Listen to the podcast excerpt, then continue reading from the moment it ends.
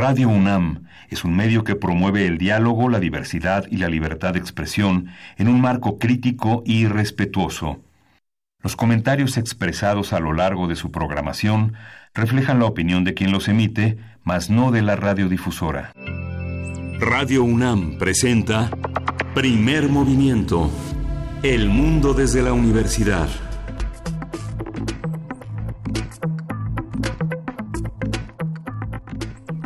Hola, buenos días. Hoy es martes 29 de enero y son las 7.05 de la mañana en la Ciudad de México. Buenos días, Luis Iglesia, bienvenida otra vez. Buenos días, Miguel Ángel Quemain. Buenos días, Berenice Camacho. ¿Cómo amanecemos esta mañana? Amanecemos, como siempre, bien y de buenas en este martes. ¿Cómo estás? Bienvenida de vuelta. Ya, ya regresamos. Aquí andamos los tres listos para hacer comunidad. Agradecemos a todos por sus mensajes, por sus correos electrónicos, por sus llamadas. Eh, sí, los leemos todos y seguimos aquí todos juntos amaneciendo con noticias eh, interesantes. ¿Con qué, ¿Con qué será bueno comenzar?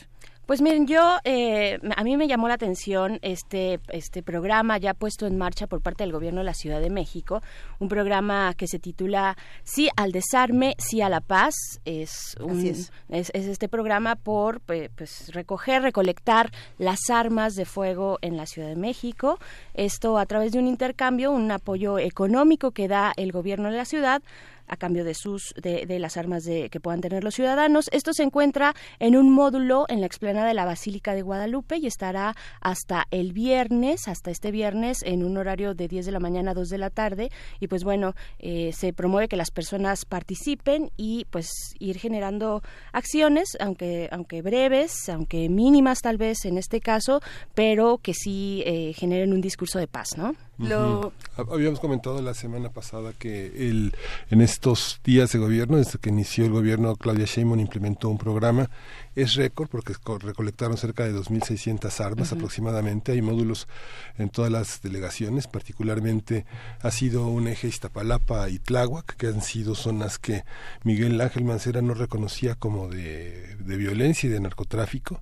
Es interesante porque en la recolección de las armas se ha, se ha, este, se ha entrevistado a las personas que, los, que las entregan y muchas de ellas comentábamos son viudas de personas que ejercieron la violencia, que eran, que asaltaron, que, que, que utilizaron las armas para cuestiones de, de, de, enorme violencia y ahora las entregan a cambio de despensa, de juguetes. Y bueno, es interesante mostrar cómo fundamentalmente las viudas son las que entrega la, las viudas y los hijos mayores son los que entregaron las armas de sus padres caídos este en actos de, de suma violencia ¿no? hay un temor, por supuesto, por parte de los que deciden o no entregar eh, estas armas. Habrá que ver cómo lo maneja Claudia Sheinbaum y todo el equipo de la Ciudad de México. Esta estrategia complementa otras estrategias que ya se tenían, que también es interesante analizar, que son eh, lunes por la educación, la vigilancia por cuadrantes, cese al fuego, ¿no? Son las, uh -huh. las tres que se habían discutido en, en ocasiones anteriores, en asambleas anteriores, y ahora está, por supuesto, esta de sí al desarme, sí a la paz. Vamos a ver cómo juegan en esta estrategia integral. ¿Qué más planes sí. tiene Claudia Sheinbaum? Y, y, bueno, es importante comentar la, la, la, actitud de Silvano Aureoles, el gobernador de Michoacán, Ajá. que cierra filas con el secretario de Educación Esteban Moctezuma Barragán sobre la actitud de la CENTE de bloquear vías de ferrocarril. Silvano Aureoles muestra un, un enorme desacuerdo con el gobierno federal al mostrar que Andrés Manuel López Obrador le manda mensajes en sus conferencias matutinas, ofreció una conferencia en el Senado para decir que ya basta de mensajes, que le pidió una cita desde diciembre a la que no este que no ha sido atendida. Y bueno este Andrés Manuel eh, el presidente de la República considera que la atención es un problema local que hay muchísimas irregularidades pero Silvano este revira diciendo que hay un tema de arreglo en lo oscurito con la oficialía mayor de la CEP a lo que Esteban Moctezuma señaló que no habrá negociaciones si no se retiran de las vías de comunicación, porque finalmente hay una hay una gran oposición del empresariado de muchas personas en Michoacán porque no porque hay miles de, de, pesos parados en este por el, por la falta de tráfico en las Así vías es. de comunicación. ¿no? Así es, y como vía de comunicación federal, lo que argumenta también el gobernador Silvano es que, pues, eso le correspondería en alguna parte, en algún, eh, no, no por completo, pero en algún sentido sí eh, atajarlo por parte del gobierno federal. ¿no? Vamos a estudiar esta noticia, vamos a ver qué, qué dice ahora Silvana Aureoles, gobernador de Michoacán. Eh, sí, a ver, dispuesto a que se le haga auditoría en la Secretaría de Educación Estatal, si también se le hace auditoría a la sección 18 de la CENTE. Como siempre, este pleito va a continuar, pero hay que darle seguimiento puntual y mientras tanto contarle a todos los que hacen comunidad con nosotros qué va a pasar el día de hoy. Miguel Ángel, ¿por dónde comenzamos? Sí, vamos a empezar eh, nuevamente. El tema del sargazo llega a nuestras playas, que es un tema fundamental en el tema de la, del, del ecoturismo, de la ecología, de la regulación de, un, de, una, de una invasión que es todo un tema de salud en las playas mexicanas. Vamos a conversar con Eduardo Ríos, él es biólogo y egresó de la Facultad de Ciencias y es un especialista en biología marina. Así es, y también en nuestro martes de transformación de conflictos estará con nosotros Pablo Romo, quien es profesor de la Facultad de Ciencias Políticas y Sociales y también es consejero directivo de Cera Paz. Estará comentándonos sobre las mediciones de paz en México. Así es, y en la nota nacional Venezuela, nota internacional, por supuesto, Venezuela y las muchas visiones que hay alrededor de la misma. Vamos a estar platicando sobre una de estas voces y para ello estará con nosotros Lorenzo Meyer, profesor investigador universitario, cuyo interés se ha centrado en la historia política mexicana del siglo XX a la actualidad. Esto en nuestro martes de Meyer. Sí, y en la nota internacional, Venezuela y la nueva diplomacia latinoamericana, vamos a tener el comentario de Teresa Castro.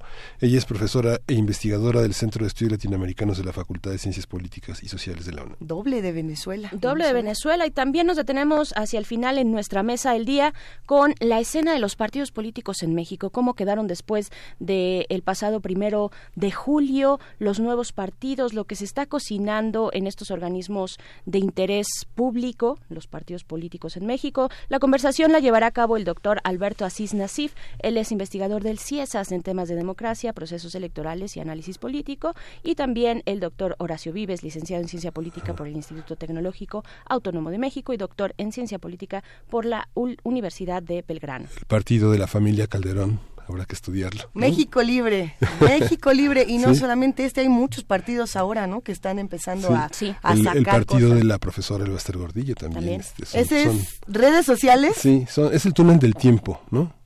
Sí, un poco. Estamos dando ¿A dónde queremos llegar? cuánticos. Y la poesía necesaria te toca, Berenice. La poesía necesaria me toca. Ya te la es estaba que- saltando. No, no, no, aquí estoy, aquí estoy al pie del cañón con la poesía del martes. Pues mira, vamos arrancando, saludando por supuesto a todos los que hacen comunidad con nosotros desde las frecuencias universitarias de Chihuahua. Saludos a todos los que nos escuchan en el 103, en el 105.3, en el 106.9 y en el 105.7. Estaremos con ustedes una hora si ustedes nos lo permiten y si quieren más, pues pidan más porque nos encantará acompañarlos otro rato. Y por lo pronto, para los que nos escuchan desde Chihuahua, desde Radio UNAM o desde la parte digital, les vamos a dedicar música. Sí, vamos a escuchar Concussion de Delbon Lamar Organ Trio.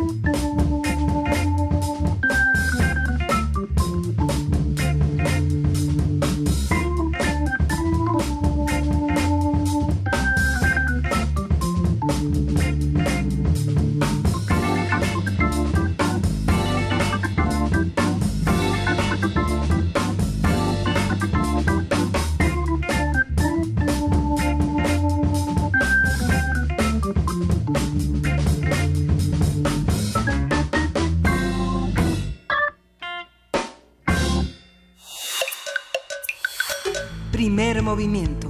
Hacemos comunidad. Martes de Salud. El sargazo es un género de, micro, de macroalgas planctónicas que pueden crecer varios metros y se caracterizan por ser pardas o verde negruzcas.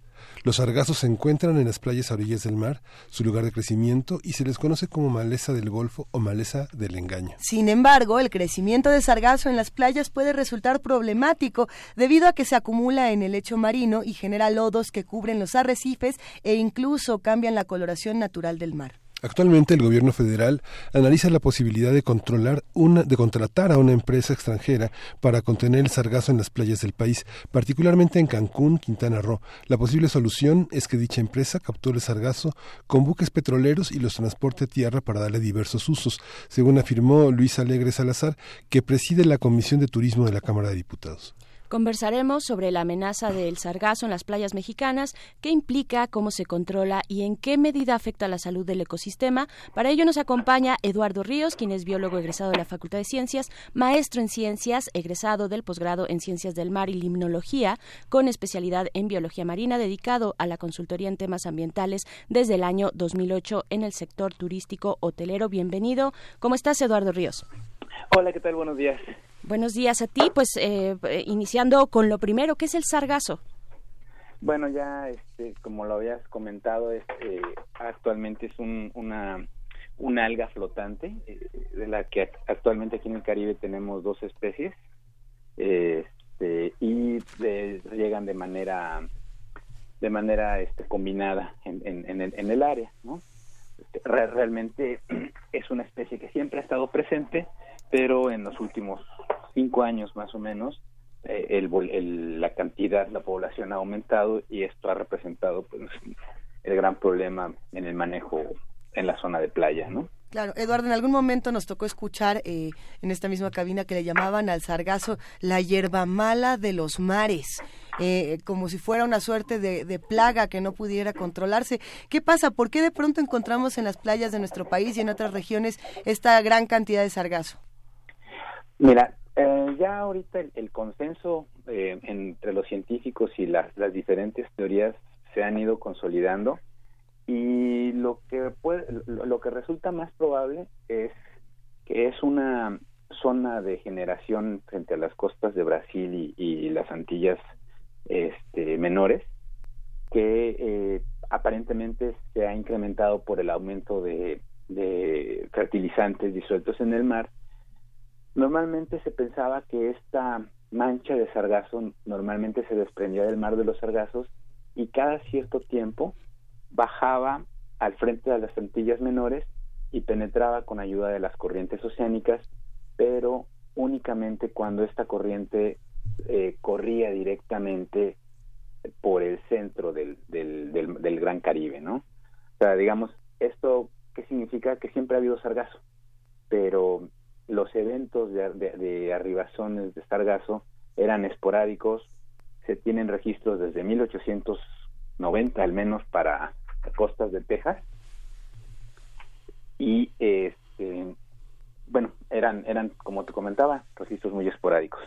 Lo que ahora ocurre pues es que este manchón que baja a las costas de Brasil se mantiene mucho más eh, durante más tiempo y a partir de ahí está aportando sargazo durante toda la temporada de eh, eh, invierno y verano, causando que este, tengamos sargazo con las diferentes corrientes que entran. Entonces hay corrientes que en, en época de verano cambian su dirección y son más costeras y eso es lo que ha causado que tengamos mucho sargazo en las islas de las Antillas Menores y también en costa en, la costa de, Quintana Roo principalmente, ¿no? Los que, son los los eventos que hemos visto desde 2015, el del año pasado que fue bastante intenso y lo que se espera a partir de las previsiones que ha hecho la Universidad de Florida que nos pase este año, ¿no? donde estiman después de hacer algunos análisis satelitales que la mancha de sargazo que había en diciembre de 2017 comparada con la que se detectó en diciembre del 2018 es mucho más grande la que hay en el 2018. Entonces, haciendo esas predicciones, se estima que va a llegar una mayor cantidad de sargazo en, estas fechas, ¿no?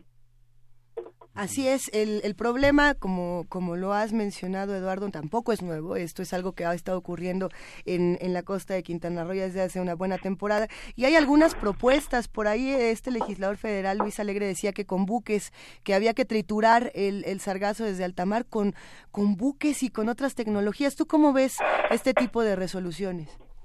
Yo lo veo caro, bastante caro.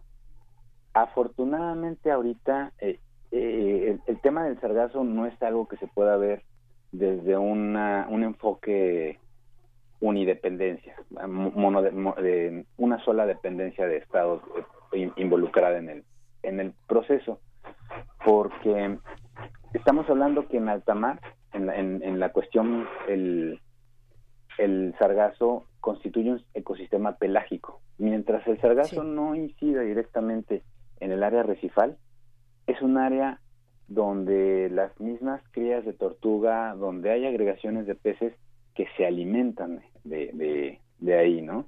Entonces, si tú propones meter un buque que va a estar eh, eh triturando, redeando el, sargazo y, destruyéndolo, pues digamos el ejemplo más eh, parecido sería una campaña pesquera donde por decir un buque camaronero, está haciendo una red de arrastre y además de llevarse el camarón, se está llevando toda la fauna bentónica. Entonces tendríamos que de entrada tener observadores este, especialistas que puedan determinar qué manchones de sargazo sí se pueden atacar de manera directa con, con esta trituradora y qué manchones de sargazo deben de respetarse por lo que representa en, en el tema de ecosistemas, ¿no? Te estoy poniendo un ejemplo muy este em, eh, sencillo. La realidad es que eh, prácticamente todo el sargazo oceánico es un ecosistema, entonces sería muy difícil ah, eh, lograr una efectividad del 100% de, de, de sargazo capturado en alta mar sin afectar otras especies que dependen de él, ¿no? Entonces, sí, lo veo difícil. Claro. Hay, hay este, una actitud de que es parte de las empresas que dominan las playas, que es quitar todo lo que consideran basura. ¿Hay una visión así que afecte esta llegada de sargazo? ¿Es, parte de esa molestia de una cultura muy higiénica frente a lo que arroja el mar, a lo que el mar regresa?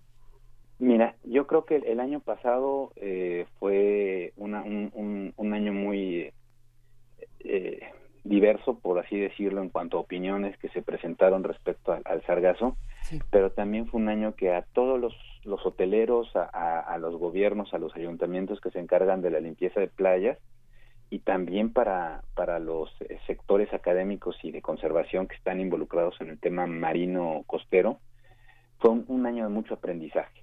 Eh, se eh, implementaron cuanta técnica te puedes imaginar desde mantener la playa totalmente pulcra, libre de, vegetación y libre de, sargazo, hasta dejar una playa no intervenida a ver cómo se comportaba.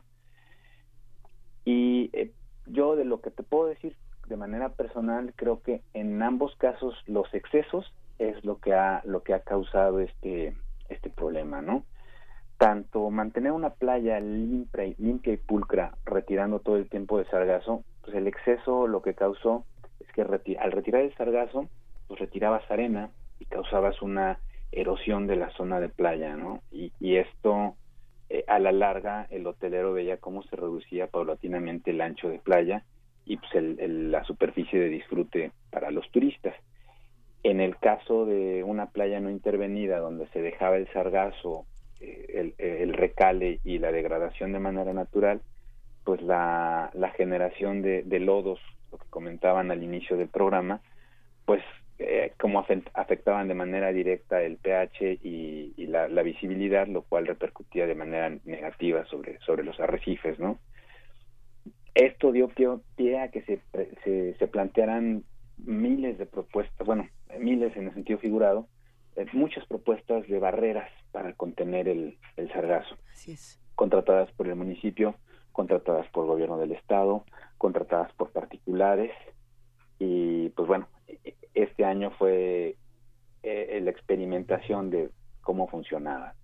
Digamos es lo que yo podría podría comentar acerca de, de esta excesiva eh, afán de limpieza de playa. Claro. Eduardo, Eduardo Ríos, también en condiciones de normalidad, ¿cuál es, cuál es la función? Ya nos adelantabas un poco, pero ¿cuál es la función positiva del sargazo como ecosistema?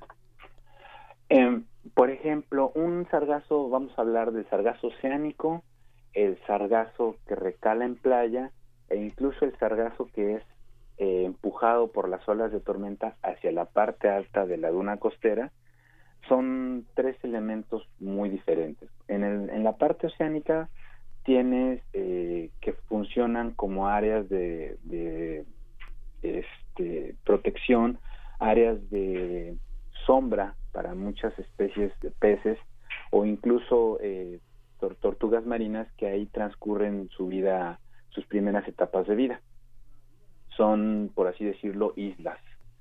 Ahí puedes encontrarte eh, pelágicos mayores en etapas tempranas de crecimiento, tortugas, como ya te decía, el, el plancton también juega un papel muy importante en, esta zona al ser una, una, área de, fijación. Y, pues es la etapa eh, oceánica o nerítica de muchas especies que eventualmente se van a depositar en el, en el, en el ventos o en el área de, de los arrecifes. Eh, se han encontrado agregaciones que incluyen dorados, marlin, peces espada, eh, los carángidos, eh, jureles, que están muy este, relacionados con, con estas masas flotantes de sargazo. Desafortunadamente también se ha visto que un aumento de, de esta red, que haz de cuenta son como pequeñas madejas que se van fusionando unas con otras y conforman una red que al mismo tiempo que proporcionan un soporte en la parte superficial, en la parte de abajo actúan como paraguas, pero a veces impide, por ejemplo, que una cría de tortuga pueda, eh, si queda varada en la parte superficial del sargazo, que pueda acceder o pueda pasar a la, a la, parte eh, con, acuática, ¿no? se ha, se ha, se ha visto también que quedan en que funcionan como trampas en ocasiones. ¿Qué tan natural es este fenómeno? ¿Qué tanto podríamos llamarle consecuencia del calentamiento global? Que la trampa de sargazo afecte a algunas especies, pues sí queda todavía a mucha discusión. el, el, otro aspecto, cuando la, el sargazo recala en la zona de playa, digamos en condiciones normales, vamos a hablar de una franja de un metro de, de, alto por un metro de ancho cada semana, pues también proporciona alimento a todas las, las aves playeras, las vadeadoras, los chorlitos y los, este, eh, se me fue su nombre ahorita, pero ¿por qué? Porque estas, eh, estas, este sargazo constituye fuente de alimento de isópodos o estas eh, pulgas, pulgas marinas. Entonces tú ves una gran cantidad de aves que están ahí volteando los piedras, que están escarbando entre el sargazo, alimentándose. Entonces ahí es una otra cadena alimenticia que también incluye cangrejos, eh, en ocasiones también ahí este, son zonas de asoleaderos para cocodrilos, mapaches, coatís, que se acercan a la zona de playa y ahí encuentran fuente de alimento, ¿no? A ver, pero entonces lo que, lo que estás planteando, eh, Eduardo Ríos, tiene, tiene otras cosas, digamos, que, que sí pueden ser de gravedad, pero tendría que ver más con las leyes. Eh, pensando también en esta, sumando a lo que dices, esta declaración que en algún momento hizo Cuauhtémoc León, este doctor en medio ambiente por la UNAM, que lo que decía era que la llegada del sargazo no era un desastre natural como tal, pero que lo que estaba evidenciando era la necesidad de crear sistemas de alerta tempranas y leyes de manejo costero, porque en ese sentido no hay marco legal que prevé este tipo de circunstancias, ¿no? Exactamente, es como si tuvieras un, un rompecabezas, pero además las partes con las que cuentas no embonan eh, correctamente, ¿no? Y, este, o que quisieras sostener eh, arena con tus manos y la arena se te escurre entre los dedos, ¿no? Esos son los, los vacíos legales que, que de repente ocurren cuando, cuando pues, no tienes una ley de costas que regule todas estas cosas, ¿no? Regresando un poquito, eh, cuando está en la parte oceánica, una, una de las dependencias que lleva la batuta es la Comisión Nacional de Pesca, pero una vez que recala en la playa, la dependencia que se vuelve este, eh, eh, preeminente es la Semarnat. Pero si ya tú estás pensando en retirar ese sargazo de la playa en un afán de limpieza, el sargazo se vuelve residuo y la secretaría que toma este, relevancia es la Secretaría de Medio Ambiente Estatal. Otro punto aquí importante es que para considerar tu plan, tu, tu sargazo como residuos, debería existir un plan estatal de manejo de residuos. Sin embargo, el plan estatal con el que cuenta el estado de Quintana Roo está caduco desde el año 2005 y no se ha, no se ha actualizado. Y en el 2005 ni siquiera eh, eh, se consideraba el sargazo como una cuestión de problema pues imagínense, llevamos desde el 2015, el 2018 como uno de los más eh, eh, de mayor impacto, se prevé que el 2019 sea mayor y sin embargo no tenemos un plan estatal de residuos que considere el sargazo como una prioridad, ¿no? Entonces sí es realmente un problema legal también un problema legal. Ante, ante lo legal, ¿qué, ¿qué acciones se han tomado? ¿Qué soluciones? ¿Hay alguna propuesta en ese sentido? ¿O, ¿O qué propuestas interesantes para solucionar el problema justamente sin destruir ecosistemas, Eduardo?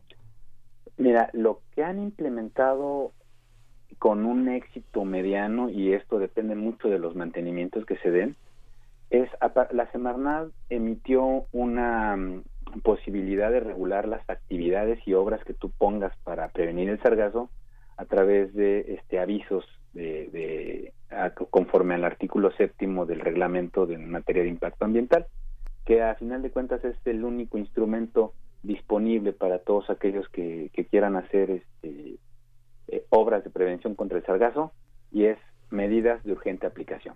O sea, yo la ejecuto y después te digo cómo me fue no hay una evaluación técnica previa, ¿no? Entonces, pues con ese argumento, te digo, ha habido éxitos, ha habido fracasos. Eh, lo que más ha funcionado ahorita es la colocación de barreras paralelas a la playa, pero lo único que logras es la protección puntual de ciertas playas.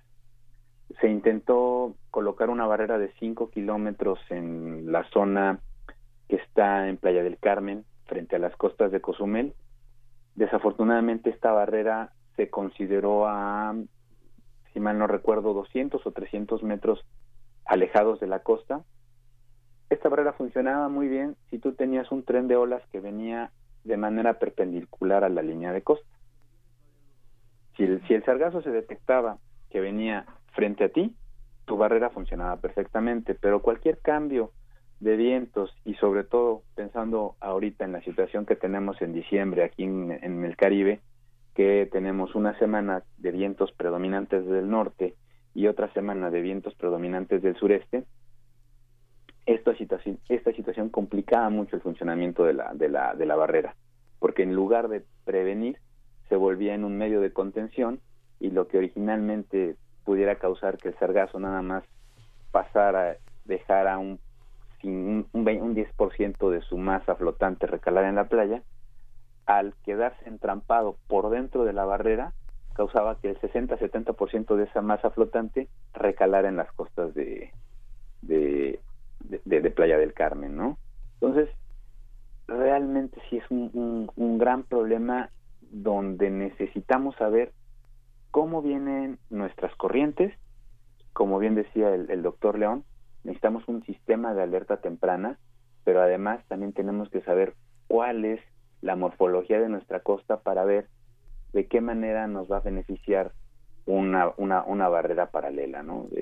si tenemos que implementar cierres al final de la, de la, de la playa, de la barrera, que normalmente son barreras que miden entre 100 y, y un kilómetro de largo, todo esto dependiendo de la, del frente de playa de los hoteles que la coloquen, pero lo que están viendo que funcionaría mejor es si se hace un frente común de todos los hoteleros para colocar una barrera paralela por toda la costa, evitando que el sargazo entre en su fase de playa y se mantenga flotando en, aguas eh, de, profundidades mayores a, a 3 metros, ¿no? Que esto evita que el sargazo, porque también un, aspecto importante es, si tú tienes la barrera, la barrera va a detener en el agua el sargazo. Sin embargo, el continuo aporte de sargazo hace que se vaya apelmazando y se vaya engrosando el, tapete de sargazo flotante. flotante. Cuando tienes poca profundidad, la parte más baja del sargazo interactúa con el fondo marino y empieza la degradación. Entonces, lo que hay que hacer es colocar la barrera de manera tal que permita que las corrientes litorales puedan desplazarlo. El gran problema pues, es que nosotros como, el, como Caribe ya nos vamos a deshacer de la, del sargazo, pero ese sargazo eventualmente va a ir a dar a, a otra parte del, de, las costas, llámese Yucatán, llámese Texas eh, o en alguna parte del Golfo del Golfo de México, ¿no? Porque no se puede, no, no se va, no se va a desaparecer como tal. Claro, Eduardo, y hacia ahí iba mi siguiente pregunta.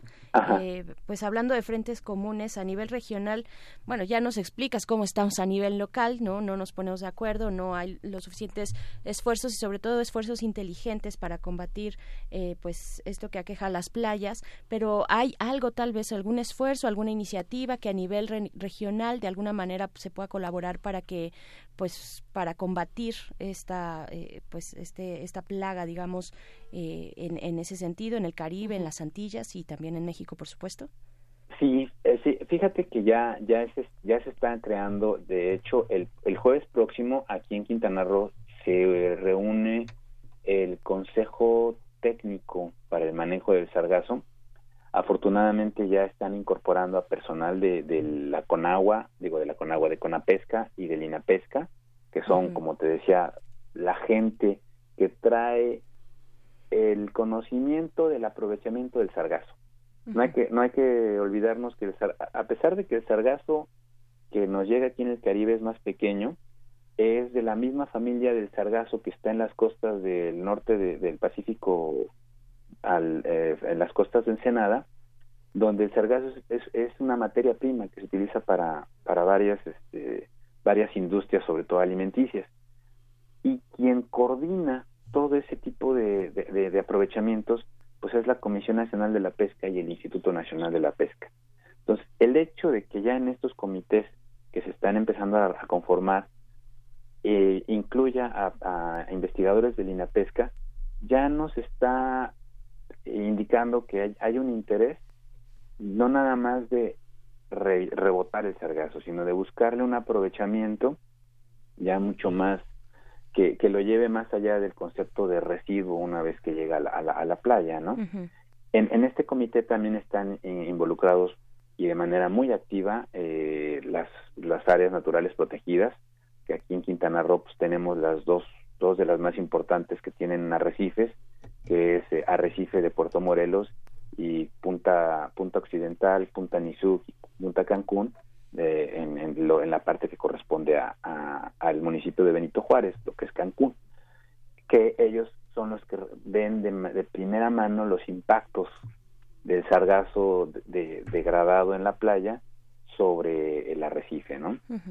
También están investigadores de la UNAM, de la unidad Puerto Morelos, lo cual este, ellos aportan mucho conocimiento en la parte del arrecife y eh, también se les está invitando, aunque ellos ya llevan un comité paralelo a este, hoteleros, ¿no? que ya los hoteleros, su principal preocupación pues es la barrera para evitar que el sargazo llegue a la playa, mientras que el, el, comité técnico que se está conformando, su principal eh, preocupación es cuál es el manejo a mediano y a largo plazo. ¿no? Entonces, se busca que estos dos comités se reúnan, eh, sesionen como uno solo para buscar este, una, una un, una respuesta común, ¿no?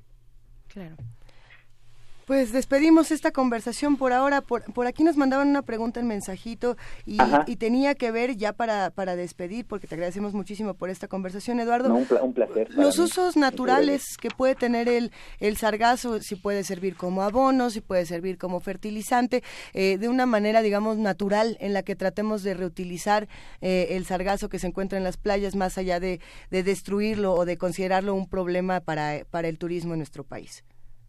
Pues mira, algunos hoteles eh, a, recomendación, digamos, artesanal, lo que han empezado a utilizar es cuando no tienen tanto recale de sargazo, que su playa les permite la capacidad, lo que hacen es colocan una cama de sargazo de 20 centímetros de grosor, le, encima le colocan una cama de arena y así van construyendo una especie de lasaña de sargazo y esto permite que la arena deshidrate al sargazo y el sargazo se reintegre fácilmente a la, a la arena, funcionando como un aporte de nutrientes que nutre directamente a la vegetación de duna costera, lo cual sí se ha visto, hubo ha, habido una, desafortunadamente no se ha, no se ha podido medir, pero en el, en el aspecto visual sí hay una diferencia en playas que donde se utiliza el sargazo enterrado, la vegetación presenta mayor vigor que en zonas donde, donde no se realiza esta práctica.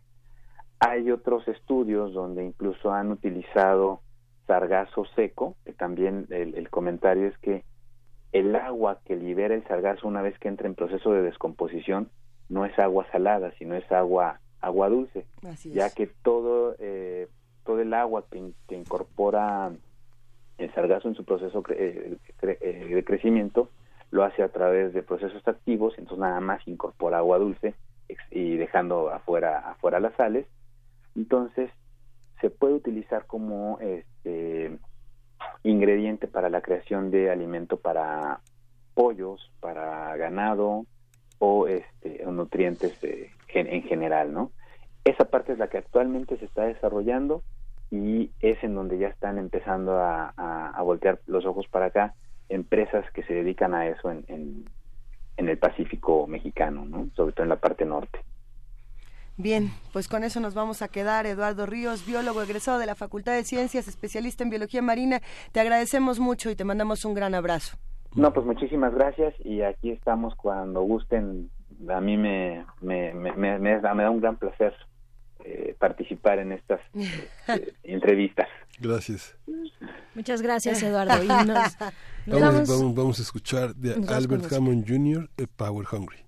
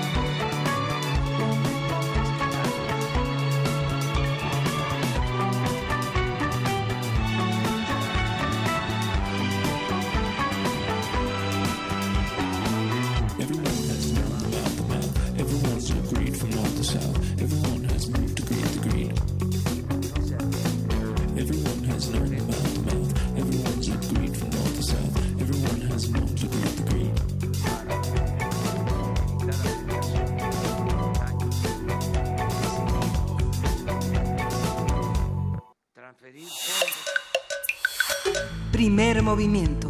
Hacemos comunidad. Transformación de conflictos. Pablo Romo, buenos días. La mediación de conflictos va a ser el tema de hoy. ¿Qué tal?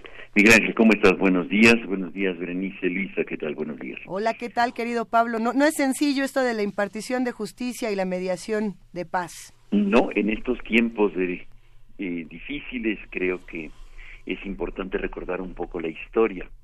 Justamente por eso eh, creo que es eh, el día de hoy lo vamos a dedicar la reflexión a mm, la participación de México en los procesos de paz, particularmente en la región de Centroamérica y más allá de Centroamérica. Creo que es muy importante que este, tenerlo dentro de nuestro radar, dentro de nuestro horizonte, como México este, eh, había tenido una diplomacia muy eh, activa para eh, transformar los conflictos y generar situaciones de construcción de paz. Creo que es importante este, que nuestro auditorio, sobre todo por las discusiones que en las últimas un par de semanas hemos visto el posicionamiento de México eh, al margen del grupo de Lima y ubicándose en un tercer lado. Normalmente los mediadores buscan construir un tercer lado o un, em, un punto, eh, eh, digamos, intermedio, no equidistante necesariamente, entre los dos actores en conflicto, para buscar de alguna manera generar una un cambio en las relaciones y poder provocar eh, nuevas situaciones para la paz. Fue el caso, eh, y, creo que es importante recordarlo, el caso de la declaración franco-mexicana en, eh, que se realizó el, en 1981, el 28 de agosto de 1981, para reconocer de alguna manera la alianza del Frente Farabundo Martí para la Liberación Nacional y el Frente Democrático Revolucionario en El Salvador. Un día, ese día, este, eh, en un contexto de una eh, guerra civil interna en El Salvador, em, donde la junta golpista apoyada por Estados Unidos em, estaban en una confrontación muy pareja una población eh, civil eh, muy eh, en contra de la Junta de Gobierno, de esta Junta militar que estaba gobernando con Duarte a la cabeza, Napoleón Duarte, y por el otro lado teníamos en el campo particularmente un grupo guerrillero armado que se llamaba el Frente Farabundo Martí. México y Francia, en ese contexto complicado, y, hace una declaración diciendo que reconocía la beligerancia de esta de estas fuerzas aliadas que acababan de aliarse en marzo de ese año. Em, es interesante e importante porque el em, el, eh, el tema de de cómo fue recibido este también tan importante como eh, fue el cambio que generó. En ese momento Estados Unidos obviamente eh, desconoció esa declaración eh, diciendo que realmente era una, una acción injerentista. Y México decía que en apego estricto a la doctrina Estrada eh, se eh, hacía esta acción. De tal manera que se repite un poco la historia. reencontramos nuevamente la historia México ha acusado de injerentista o de no participar y de no alinearse a la, con el conjunto particularmente liderado por Estados Unidos en, en un conflicto. Sin embargo, México y Francia en ese momento logran y desencadenan un proceso muy interesante, Miguel Ángel, que es en la creación, después de esto, en donde muchos gobiernos eh, lo acusaron a México de que se estaba metiendo y, y, forman un grupo un grupo para apoyar a Estados Unidos que se llamó, imagínense qué paradoja, el grupo de Caracas, en donde este se, se unen una serie de países latinoamericanos que estaban eh, gobernados en ese momento de alguna manera con una tradición militar muy fuerte, particularmente Brasil, Colombia, Argentina, quienes este, eh, desconocen la declaración mexicana y que atacan fuertemente a México y a Francia por haber hecho esto, porque dicen que se están metiendo en asuntos internos, cuando en realidad era un poco balancear, lo que hace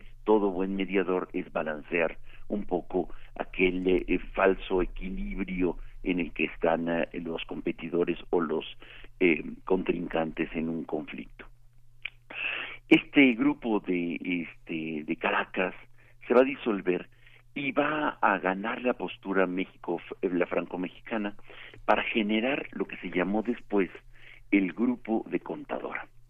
El grupo de contadora en el que participan, se unen este, Panamá, Colombia misma, y que van a formar después un pequeño grupo de cuatro y después de ocho para eh, los auxiliares de contadora para generar un proceso de paz.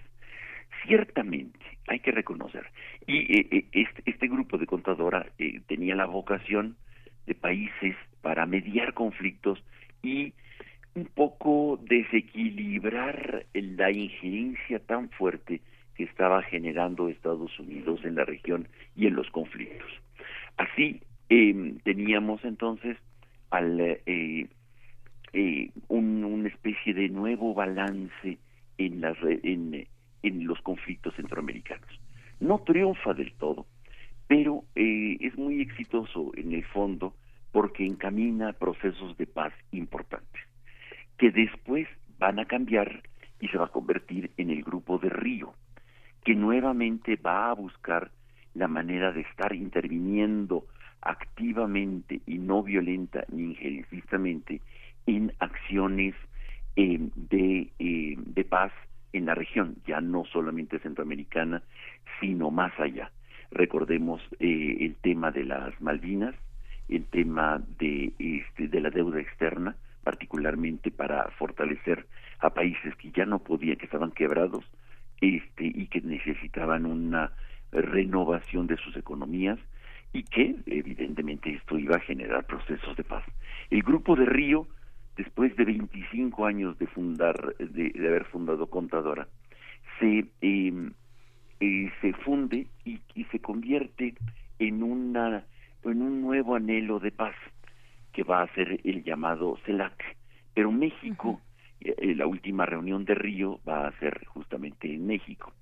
Pero ya México ya no va a liderar estas acciones porque México abandona la, la diplomacia, esta diplomacia no injerencista activa para convertirse en un país injerencista eh, con las políticas particularmente de Fox y de Calderón y después eh, de, de, Peña Nieto. Cabe recordar, por ejemplo, cómo ya México, al separado de este tipo de, de vocación de construcción de paz y de mediación y de incitar a la paz, este reconoce, por ejemplo, el golpe de Estado en Honduras en tiempos de Calderón. Y ciertamente hay que recordar que México después ya no este ya no se preocupa más por qué sucedió con el reconocimiento del golpe de Estado en Honduras y la situación que generó después ese golpe de Estado y que el día de hoy vemos como miles y miles de hondureños tienen que salir organizados o no organizados este de su país a consecuencia de esta este intervención golpista que México en la que México participó. Sin embargo, nuevamente recupera esta vocación de construcción del tercer lado.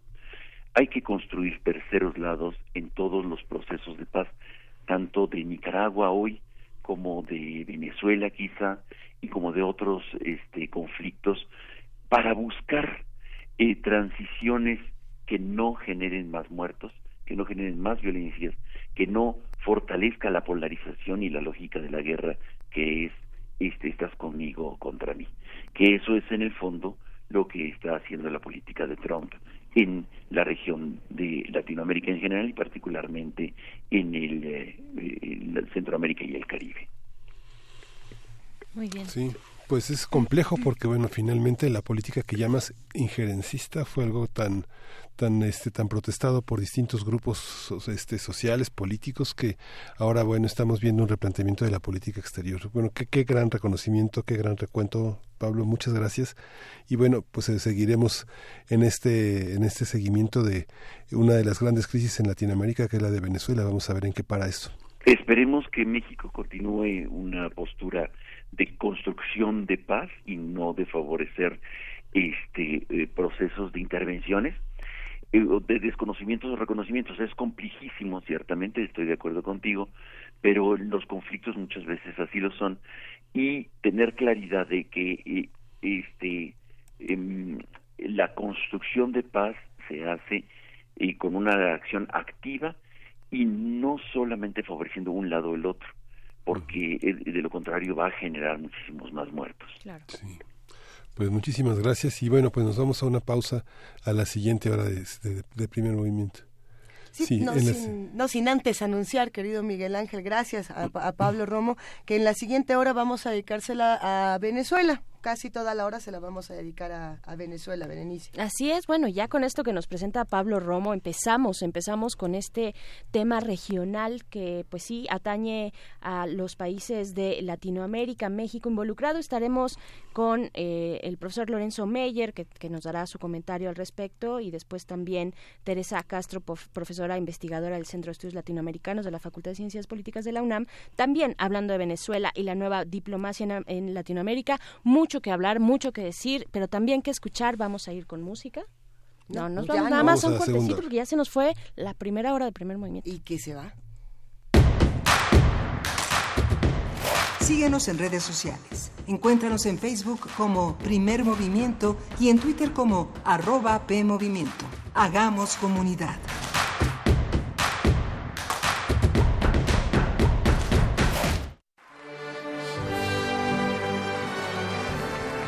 900 títulos, más de 500 autores, 670 horas de contenido, 40 series, 10 años contigo. Celebramos una década de ser cultura para llevar. Gracias a ti hemos crecido y aprendido distintas maneras de escuchar. Hola, ¿qué tal? Soy Juan Villoro. Saludo a todos los amigos de Descarga que desde hace tiempo han estado llevando nuestras palabras al universo virtual. Me parece extraordinario que nuestros libros no solamente se lean, sino que también se escuchen. Felicidades por esta década de trabajo. Descargacultura.unam Dejar huella en cada aula de la UNAM es un deber de un verdadero Puma. Deja tu huella y apoya Fundación UNAM a de cara a miles de universitarios. Súmate 5340-0904 o en www.funam.mx. Contigo hacemos posible lo imposible. Son las 5 de la mañana y desde diferentes puntos de México ellos y ellas despiertan. Están en todo México, algunos en el norte, otros en la costa y por todo el país. Cada quien con características diferentes, pero listos para un nuevo reto. Ser parte de las decisiones importantes de México. Si ya cumpliste 18, tramita tu credencial para votar. Nosotros ya lo hicimos. ¿Y tú? Porque mi país no importa, ya tengo mi INE. INE. Luego de exhibirse durante tres años en diversos países, llega a México la muestra Orozco, Rivera Siqueiros, la exposición pendiente, que se debió inaugurar originalmente en Chile en 1973, pero lo impidió el golpe de Estado de ese país. Se exhiben 180 piezas entre obra pictórica, documentos, videos y otros testimonios que dan cuenta de la cancelación de la muestra. Orozco, Rivera, Siqueiros, la exposición pendiente, se puede visitar en el Museo de Arte Carrillo Gil, en el sur de la Ciudad de México.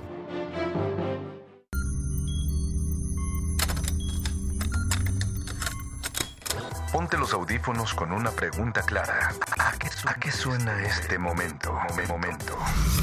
Si pudieras musicalizar a cualquier persona, cualquier evento, cualquier circunstancia, tienes música para ir de un lugar a otro. ¿Cómo crees que sonaría? Ley listo. Complacencias musicales de personajes poco complacientes. Lunes, 22 horas. Por el 96.1 de FM, Radio UNAM. Los recursos naturales se acaban. Ya no podrás disfrutar del café, la miel o el chocolate. Te invitamos a conocer las prácticas amigables con el ambiente que se desarrollan en México para fabricar estos productos. En la nueva exposición, Producir Conservando, Biodiversidad y Comunidades Sostenibles. En Universum, Museo de las Ciencias de la UNAM. Visítala a partir del 23 de noviembre. Abrir un libro. Olerlo. Terminar una página. Un capítulo nuevo. Devoremos libros. Porque leer es descubrir. Es un choque de galaxias. Es posibilidad. Es viajar. Alimentémonos de palabras. Leer genera anticuerpos. Fecunda la memoria. Así que leamos juntos. Construyamos caminos de pensamiento. Radio UNAM, en vivo, desde la 40 Feria Internacional del Libro del Palacio de Minería. 22 de febrero y 1 de marzo de 5 a 7 de la noche.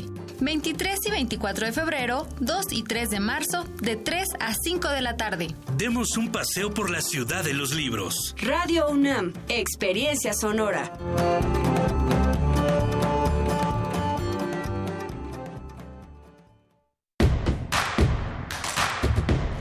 Queremos escucharte. Llámanos al 55 36 43 39 y al 55 36 89 89. Primer movimiento.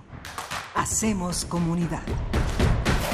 Ahora sí, Tessa Uribe dio unos números que yo no me sabía. A ver, que, que los repita. Que los repita, ¿Se por puede favor. volver a poner? No, bueno, ahori- ahorita la volvemos a poner porque Tessa Uribe ya en esta rúbrica nos está dando más opciones para hacer comunidad todos juntos. Berenice Camacho, Miguel Ángel Quemain. Sí, bueno, seguimos ya en esta, esta, en esta segunda hora, como bien decías hace unos minutos, Luisa, dedicada a Venezuela, ¿no? El embargo de prácticamente 7 mil millones de dólares a, esta empresa Sitka que se, que se creó en, 2010, en 1910 y que ha sido como la gran conexión de Venezuela con el mundo financiero internacional, pues es el más duro golpe, ¿no? Digamos que Estados Unidos deja a Venezuela como Cuba dejó en los 60, como Estados Unidos dejó a Cuba en los 60, ¿no? Totalmente cercado y aislado, ¿no? Bueno, lo, interesante es ver las reacciones también que tendrán otros países. Rusia hace unas horas tuvo un pronunciamiento importante al respecto, hablando de estas sanciones como, como ilegales, con una crítica bastante fuerte. Hay que ver qué pasa desde el Kremlin. Hay que ver cómo se lee desde todos los lugares.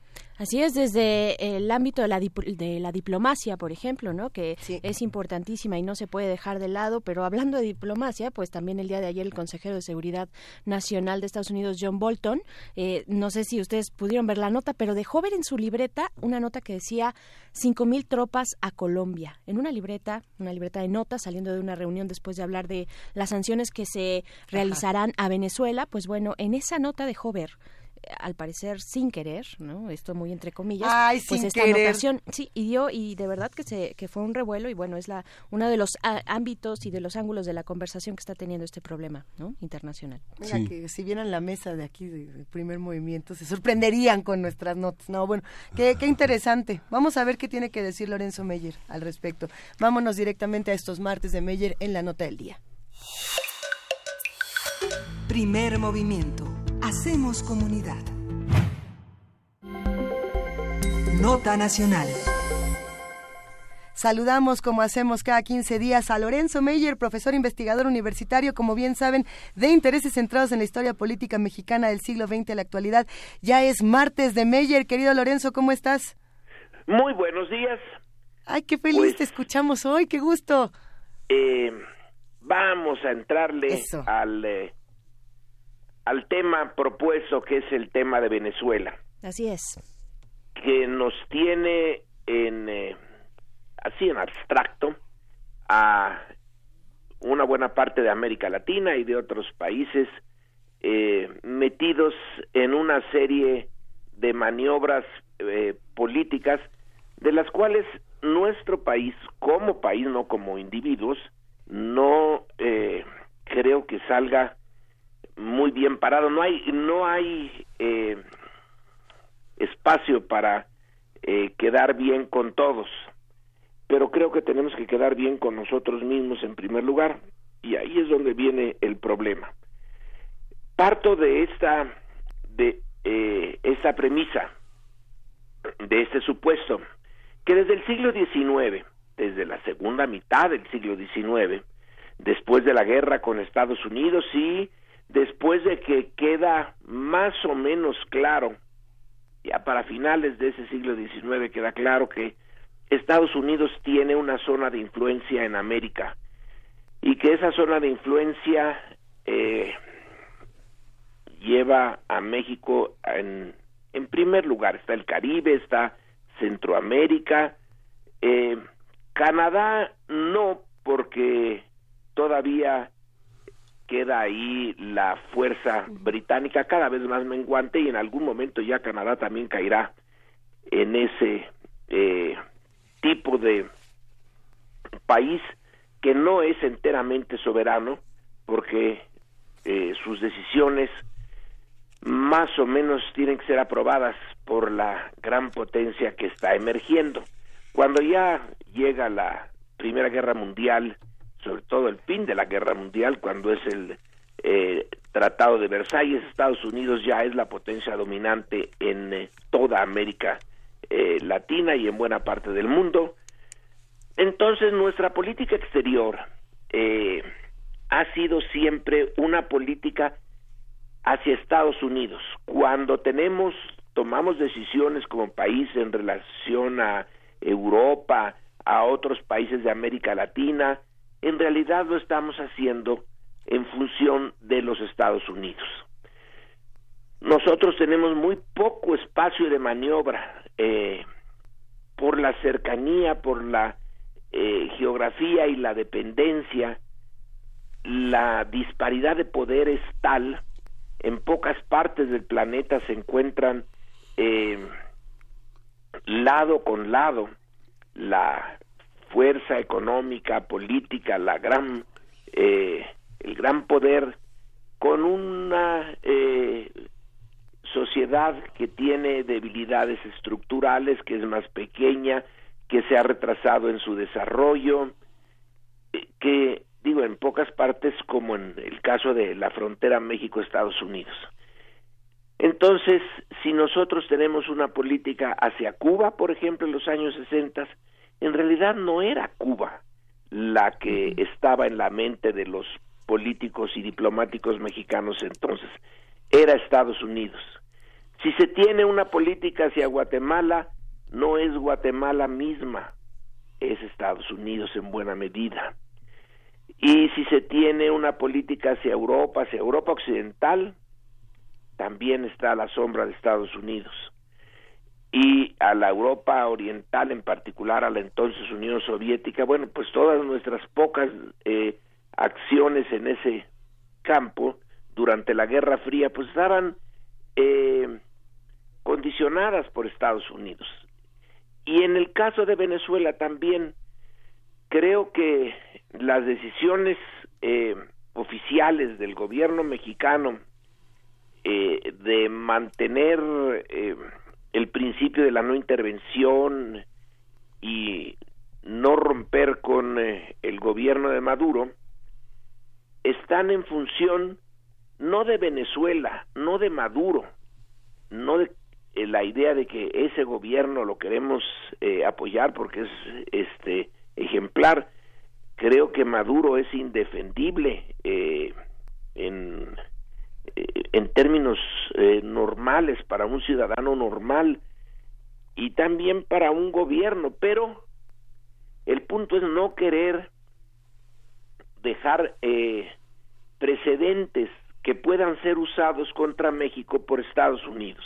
En este caso de Venezuela, el país que encabeza la eh, la confrontación con el gobierno de Maduro es Estados Unidos. Ellos tomaron una decisión y luego ahí va el reguero de otros países eh, diciendo yo también me sumo, yo, yo, yo, yo voy en ese carro y Maduro es un inmaduro, es eh, un gobierno despótico, autoritario, eh, ilegítimo, mire nada más cómo tiene a Venezuela, que realmente es una vergüenza eso, eh, con una inflación impresionante, un país eh, en principio rico que ha expulsado una parte de su población, ha empobrecido a Venezuela, hay falta de bienes básicos, bueno, un desastre pero la decisión política vino de Estados Unidos. Entonces, lo que México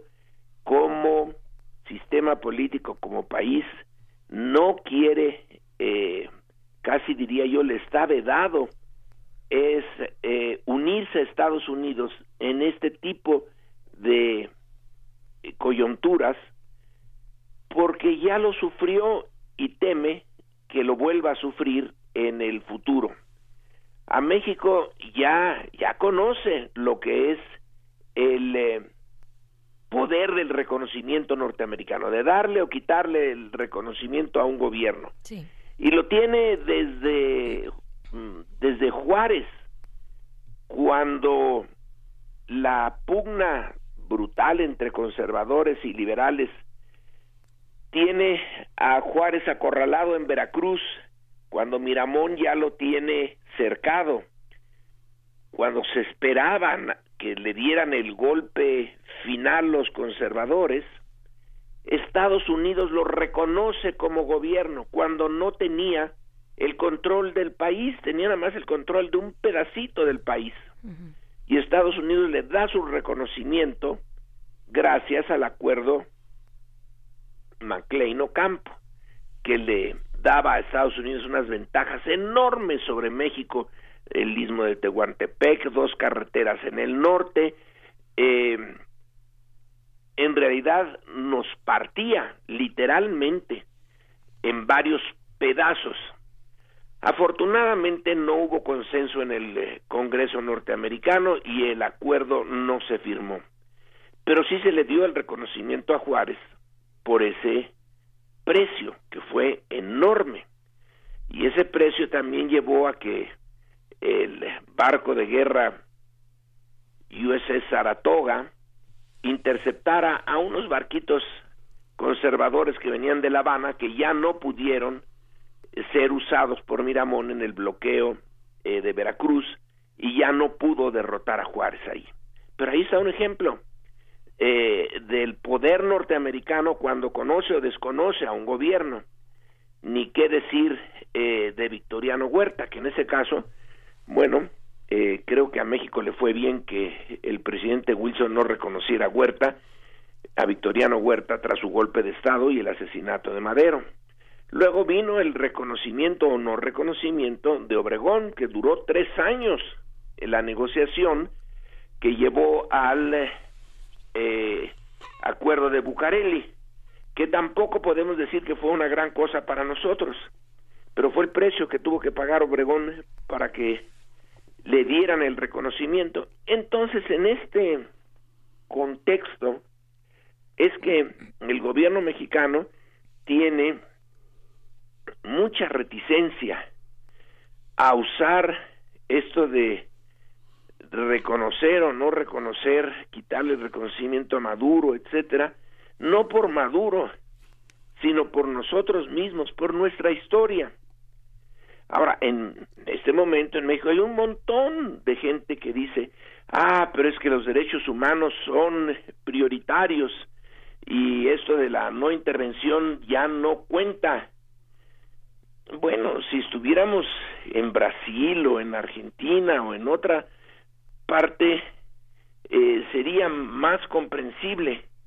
Pero en el caso de Estados Unidos, nosotros tenemos la obligación de pensar en el largo plazo y en el pasado, que no nos vuelva a suceder. Claro que el eh, insistir en este principio de no intervención bueno, dos cosas hay aquí. En primer lugar, que no funciona, porque ninguna gran potencia nunca ha aceptado no intervenir en sus zonas de influencia. No sé, supongo yo desde el principio de los tiempos, desde los primeros imperios, Mesopotamia o lo que sea, claro, que entonces no había el principio de la no intervención, pero todas las potencias lo hacen.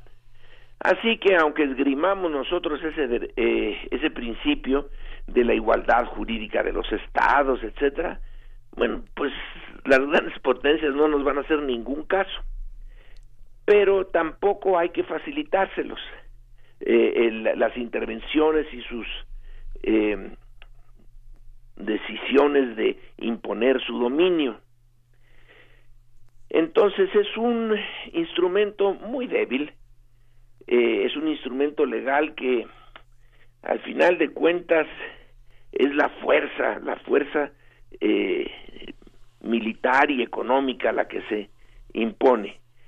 Pero México no quiere eh, parecer seguidor de Estados Unidos siempre. por eso se mantuvo el, en el caso de Cuba en los años 60, aunque todo el resto de América Latina rompió relaciones con Cuba, México no. Tampoco le dio apoyo a Cuba, pero en fin, era una cosa simbólica. Estamos más o menos en una eh, eh, situación similar, pero decía yo que hay dos cosas. Una es de que el principio, aunque se defienda, no quiere decir que sirva, pero es mejor que se defienda a que no se defienda. Y la otra cosa es que hay un costo en esto y el costo pues es el de los eh, respeto a pues eh, a la democracia y a eh, todo lo que implican los eh, los derechos de la eh, del ser humano cuando son violados por un gobierno. El principio de la no intervención es neutral respecto a las barbaridades que puede hacer un gobierno con su pueblo. Dice, yo no intervengo. Eh, entonces, si el gobierno con el que tengo eh, relaciones, y vaya que si México ha tenido relaciones con una buena cantidad de gobiernos, que son autoritarios o francamente dictaduras y donde los derechos humanos no valen un centavo. Pero bueno, eh,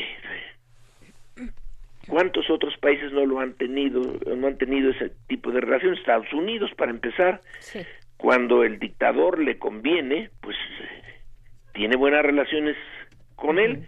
Cuando no le conviene, entonces lo acusa de no democrático, de en el pasado, por ejemplo, cuando Guatemala en los 54, pues de aliado de los soviéticos, de comunista, etcétera.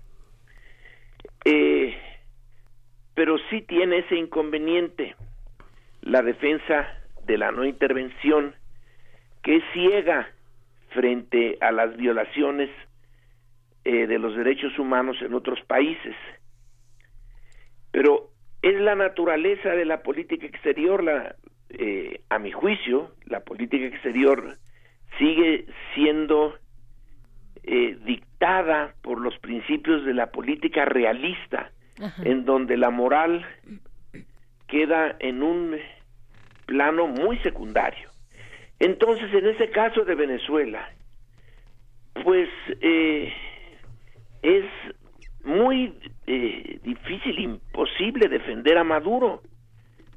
Eh, ha hecho un desastre de su país, pero México tampoco puede seguir a Estados Unidos de una manera eh, similar a la del resto de América Latina, porque tiene unos intereses únicos, geopolíticos, una historia en donde Estados Unidos ha estado encima de nosotros y no nos lo podemos quitar. Entonces, y en conclusión, nuestra política hacia Maduro no es por Maduro, no es por Venezuela, desafortunadamente, es por Estados Unidos. Es una manera, pues no muy eficaz, pero de defendernos frente a ese país que ya hemos tenido muchas experiencias en el pasado y que probablemente sigamos teniendo algunas en el futuro, donde tenemos que defendernos de ellos, que intentar mantener una soberanía relativa.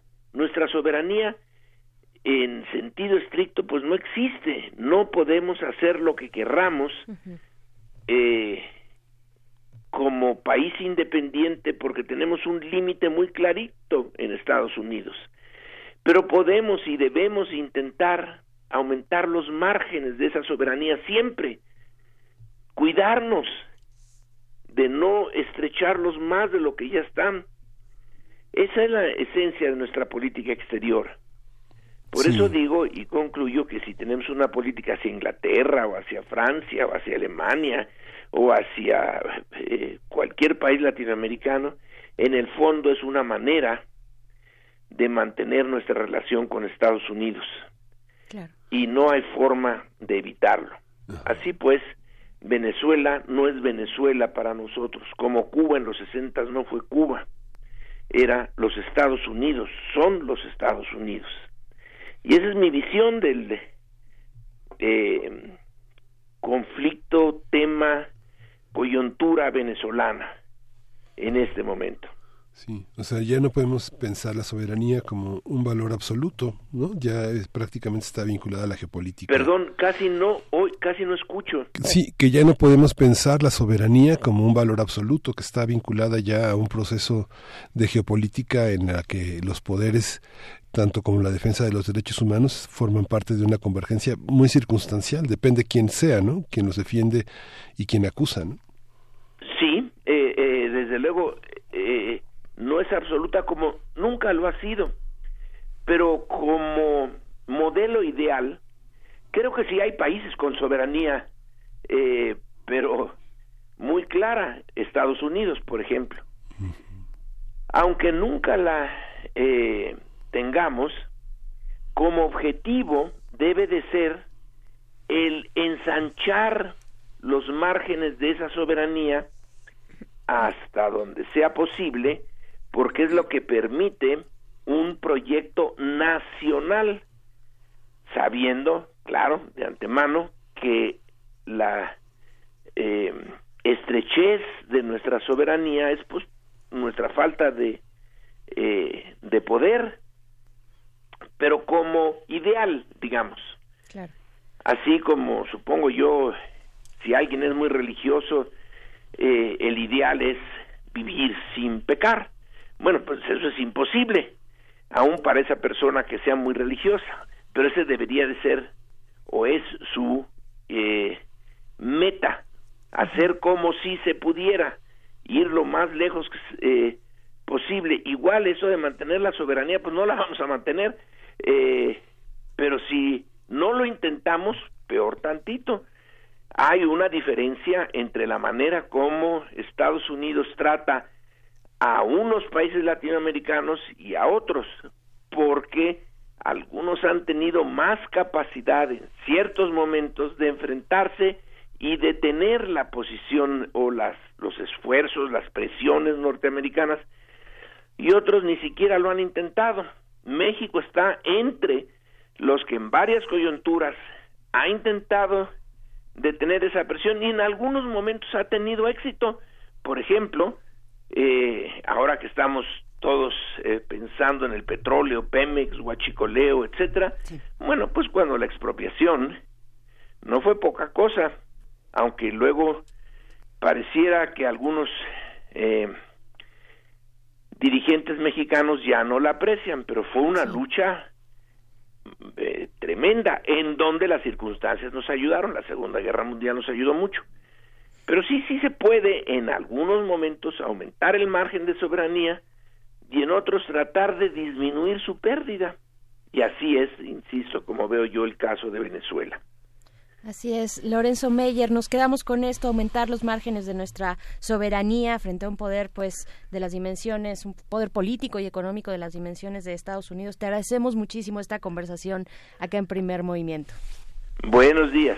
Un abrazo, un abrazo, Lorenzo Meyer. Que el despertar con Lorenzo Meyer, como ya lo decíamos, es despertar dos veces. Así que vámonos con música. Vamos a escuchar de Vetusta Morla, La Deriva.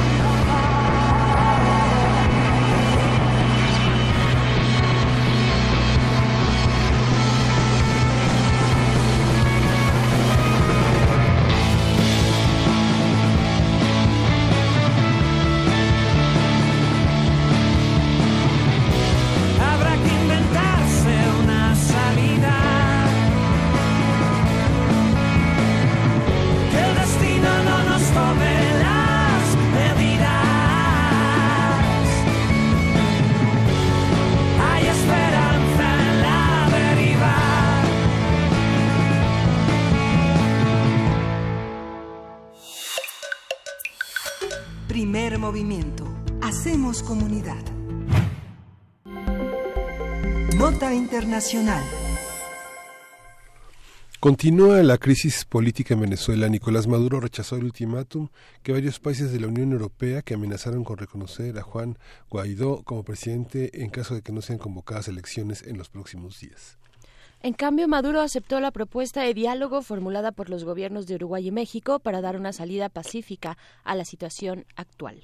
Mientras tanto, Juan Guaidó, presidente de la Asamblea Nacional Venezolana y autoproclamado presidente interino del país, pidió un apoyo más claro de la comunidad internacional, sobre todo de países europeos. Guaidó ordenó ayer el traspaso de las cuentas del país en el exterior para evitar el saqueo. A través de su cuenta de Twitter señaló que uno de sus objetivos es atender la emergencia humanitaria que hoy vive Venezuela. El gobierno de Estados Unidos también anunció ayer sanciones a la estatal petrolera venezolana como parte del proceso para presionar al gobierno de Nicolás Maduro para que abandone el poder. A partir de lo sucedido en Venezuela en los últimos días, hablaremos sobre la respuesta internacional, las reacciones del gobierno de Maduro y la postura mexicana. Para eso nos acompaña en la línea Teresa Castro, quien es profesora e investigadora del Centro de Estudios Latinoamericanos de la Facultad de Ciencias Políticas y Sociales de esta universidad. Bienvenida, profesora Teresa, ¿cómo estás? ¿Qué tal? Muy buenos días, muchos saludos a Luisa, Berenice, Miguel Ángel.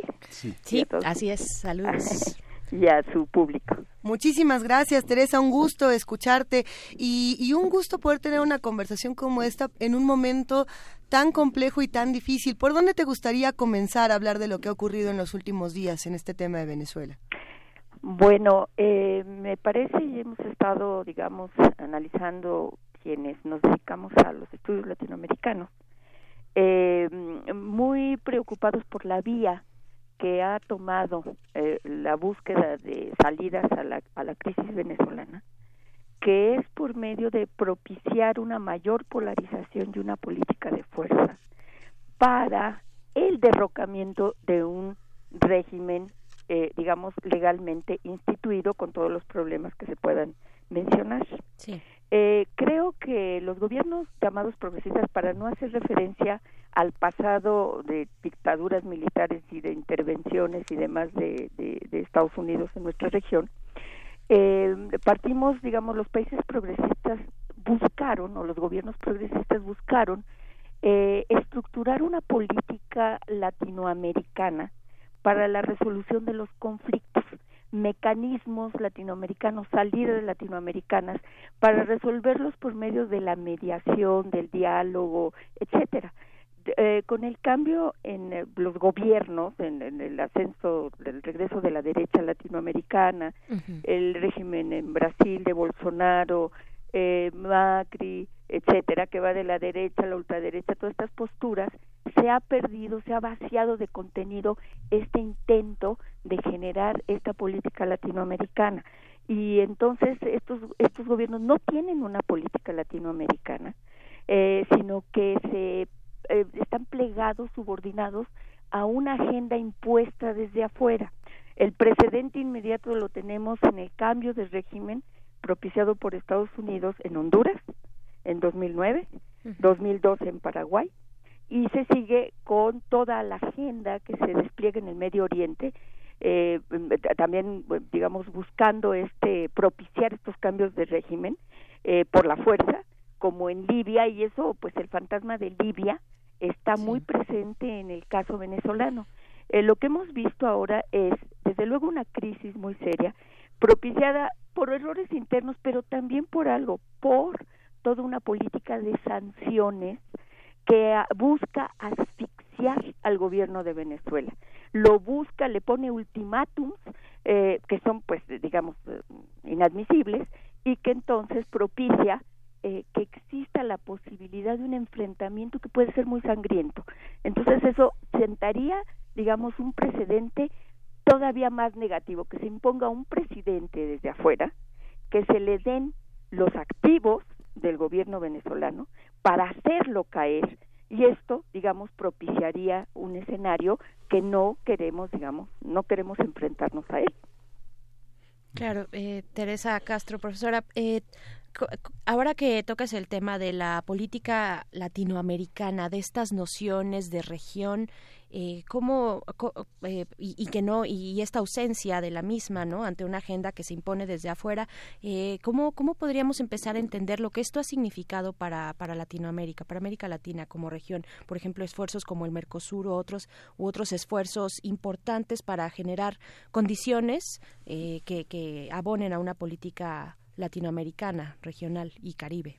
Bueno yo creo que se hicieron muchos esfuerzos en construir, digamos, una arquitectura regional alternativa a lo que había sido la OEA como una caja de resonancia de intereses de los Estados Unidos. Eh, y por generar sobre todo, bueno, hay muchas experiencias, el grupo de contadora en la pacificación de Centroamérica, ¿no? Poniendo, digamos, firmando la paz en Centroamérica, buscando intermediar entre, por ejemplo, la, la guerrilla colombiana con el gobierno de Uribe, después propiciando digamos esos mecanismos de intermediación con el con eh, digamos con, con todo el plan de paz que se hizo en Colombia eh, buscando sobre todo esas salidas que nos lleven hacia eh, rescatar este continente como un continente eh, que se aboque a la a la paz a, a la digamos a, a la a la búsqueda de establecer mecanismos y puentes que no nada más son económicos, comerciales, sino también políticos y, y, digamos eso sí, haciendo una clara distinción con la política norteamericana. Entonces esos esfuerzos lamentablemente se están perdiendo por, eh, digamos, por la ausencia eh, digamos, mm, Bolsonaro ha dicho que se va a salir del Mercosur, eh, se empiezan a desfundar, ¿no? A vaciar estos mecanismos de integración. Estamos como que volviendo hacia atrás para acomodarse en, eh, digamos, en el orden global, ¿no? eh, pero sin una política clara con respecto a esta búsqueda de identidad latinoamericana y sobre todo en la resolución de los conflictos. Claro. Sí, esta visión, Lorenzo Meyer nos señalaba que bueno, el tema de la soberanía es un tema relativamente este circunstancial en el sentido en el que si México se pronuncia a favor de Venezuela está se, se, pronuncia alrededor de Venezuela está realmente constreñido por la situación con Estados Unidos pero hoy en el en el México de hoy con muchas más voces hay muchos que están en contra del apoyo mexicano a Venezuela ¿Cómo ve Teresa esta, esta multiplicidad de visiones en torno a, a este país? ¿Qué, ¿Qué, México se pronuncia por la soberanía? ¿Qué México se pronuncia por la intervención? ¿Quiénes somos frente a Venezuela? Eh, bueno, creo que hay que tomar en cuenta que los principios, digamos, en un mundo en el que el derecho internacional, que es la única defensa que tenemos los países, digamos, más débiles frente a las grandes potencias, eh, se han venido, digamos, pisoteando, los, digamos, lo que son la Carta de los Derechos de, de, de, Humanos, la ONU, etcétera, se han venido, digamos, eh, Estados Unidos se ha venido pasando por encima de estos principios para la guerra en Irak, para bombardear otros países del Medio Oriente, etcétera, ¿no? Entonces yo creo que eh, en la política eh, exterior mexicana, desde los gobiernos panistas, se vino eh, vino abandonando esa política de principios si bien muy condicionada como dijo el doctor Meyer por eh, la política con respecto a los Estados Unidos eh, sí desplegando digamos un arco eh, de posibilidades para establecer una política más autónoma con respecto precisamente a Estados Unidos en el marco latinoamericano. Creo que esta política se perdió desde que se decidió que la única vía para nuestra modernización era el TLC y la política, digamos, el incorporarnos verdaderamente a los Estados Unidos, eh, crear una identidad de América del Norte, en donde el ex canciller Jorge Castañeda eh, había eh, dicho eh, con América Latina nada de nada. Entonces yo creo que se trata eh, con esta búsqueda de, digamos, de recuperar una política de principios, y yo lo veo así, cuando se habla de la doctrina Estrada, etcétera, que se dice, bueno, es una política trasnochada, de, de dictada en, en un periodo de entreguerras, cuando no había, eh, digamos, una formalización del derecho internacional. Yo creo que precisamente porque ese derecho internacional ha sido tan pisoteado, una política, a, recurrir a la política de principios, eh, eh, no creo que sea una neutralidad, ¿no? De me, volteo para el otro lado, sino una búsqueda de, poner, digamos, un, un, mecanismo de mediación, de intermediación, de diálogo. Ese no puede terminar, no se puede cerrar esa opción. La cerró el, el, el presidente autoproclamado, eh, cerró esa posibilidad porque dijo no con Maduro no se puede negociar yo creo que son puertas que no se pueden cerrar. Es una política que está en franca minoría. Hay una digamos una yo diría una guerra mediática desde que llegó Chávez en donde se ha inducido a demonizar al chavismo y después a Maduro, etcétera. Digo, pesa tanto esa situación en la opinión pública mexicana que no se ven otros problemas. Si tuviéramos, digamos, eh, países abocados a una resolución de los conflictos latinoamericanos, estaríamos preocupados también por las causas que provocan toda la emigración de Honduras y de Guatemala hacia Estados Unidos, eh, eh, digamos, atravesando y, colocándonos en una situación muy difícil con respecto a esta a esta a, definir esta política de, de, de migración. Yo creo que la propaganda ha sido tan fuerte que no vemos otras aristas del problema. Eh, o sea, no es nada más, yo creo que no es defender a Maduro en, en ningún caso, ¿no? Puede uno estar de acuerdo o no, sino con el principio de no intervención. Yo creo que ese no, no está, no está, este, digamos, fuera de, de, de, de contexto o del pasado, sino que es una exigencia eh, digamos muy muy muy sentida en el momento actual no intervención que no nos impongan presidentes que no nos impongan digamos soluciones que no son soluciones soluciones sino que tratemos de buscarlas desde adentro entonces yo creo que está el, el eh, eh, he oído por ejemplo a líderes de la oposición venezolana como Lilian Tintori decir que el gobierno de México está aislado con respecto a un pueblo que apoya plenamente a la, a la, a, la oposición venezolana, al pueblo venezolano. Y yo creo que no, es, es como falso dilema. O estás conmigo o estás contra mí. O estás con las fuerzas de la, de la democracia y la libertad que representa Trump, Pence, Bolton, ¿verdad?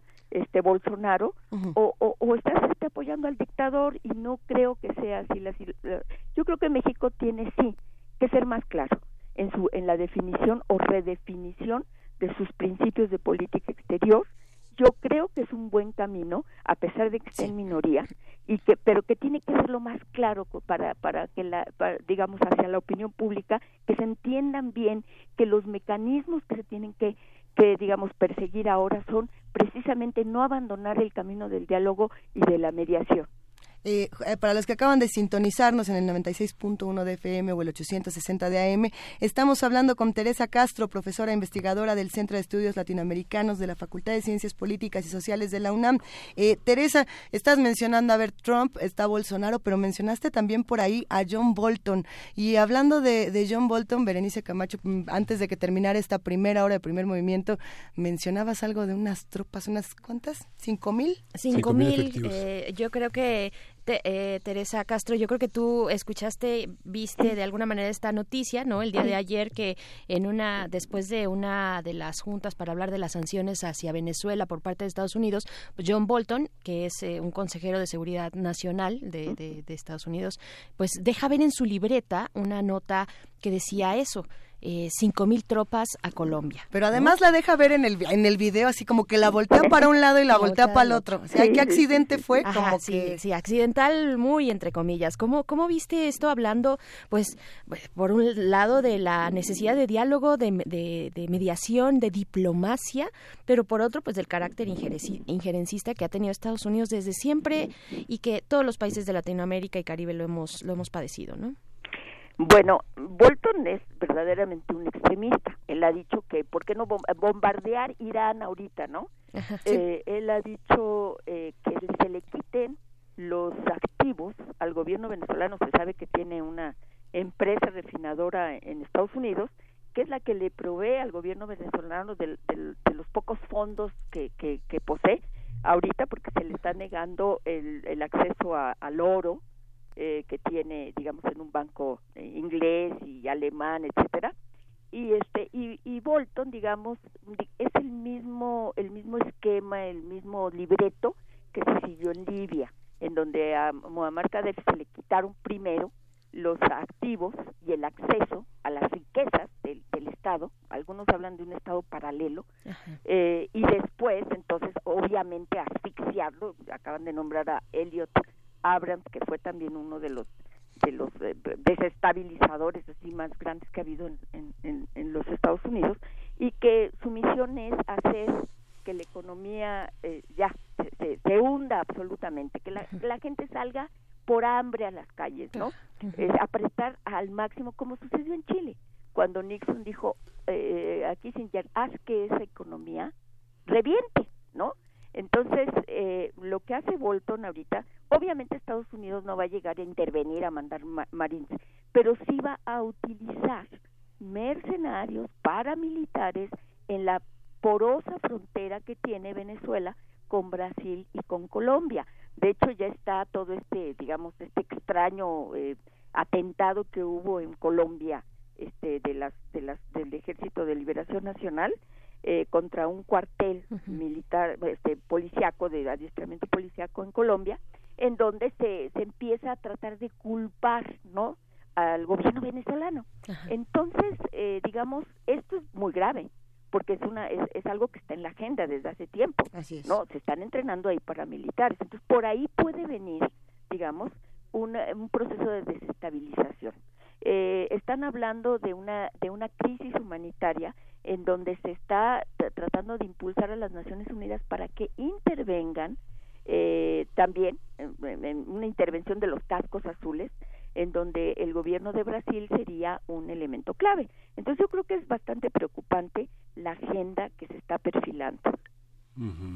¿Qué, qué México eh, qué, qué, México somos hoy frente digamos al México que rompió relaciones con el franquismo que rompió relaciones con Videla con Stroessner con Chile con Pinochet somos el mismo o es, es, es un, una situación diplomática y histórica distinta lo que pasa es que digamos hay que salirse de esa eh, digamos calificación ideológica que se ha hecho del gobierno de, de Maduro en el sentido de decir es ilegítimo, es un dictador, entonces si lo apoyamos, estamos apoyando al dictador.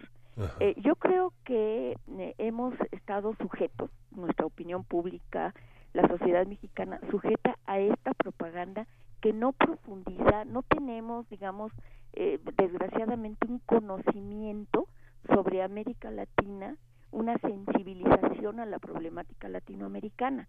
Entonces, por eso cuesta tanto trabajo y se hace, digamos, referencia a este pasado en donde se tomaron decisiones importantes con respecto a gobiernos dictatoriales. Uh -huh. Aquí estamos en una situación, eh, digamos, muy compleja, en donde se ha obligado, se ha acorralado al, a, a, digamos, a este gobierno se le ha acorralado, se le ha tratado de deslegitimar, etcétera, en una vía que ya se convierte en un campo de conflicto geopolítico, porque intervienen sí. ya también otros intereses. Somos naciones, digamos, muy ricas en eh, recursos naturales, en, en minerales, etcétera, y somos eh, pues un campo, digamos, de batalla de las potencias para tener acceso a esos recursos. Entonces, ¿qué es lo que ha cambiado? Este, mm, digamos, este, esta nueva coyuntura geopolítica en donde estamos o en el camino de ser nuevamente subordinados por completo a esta política de grandes potencias o a buscar caminos alternativos.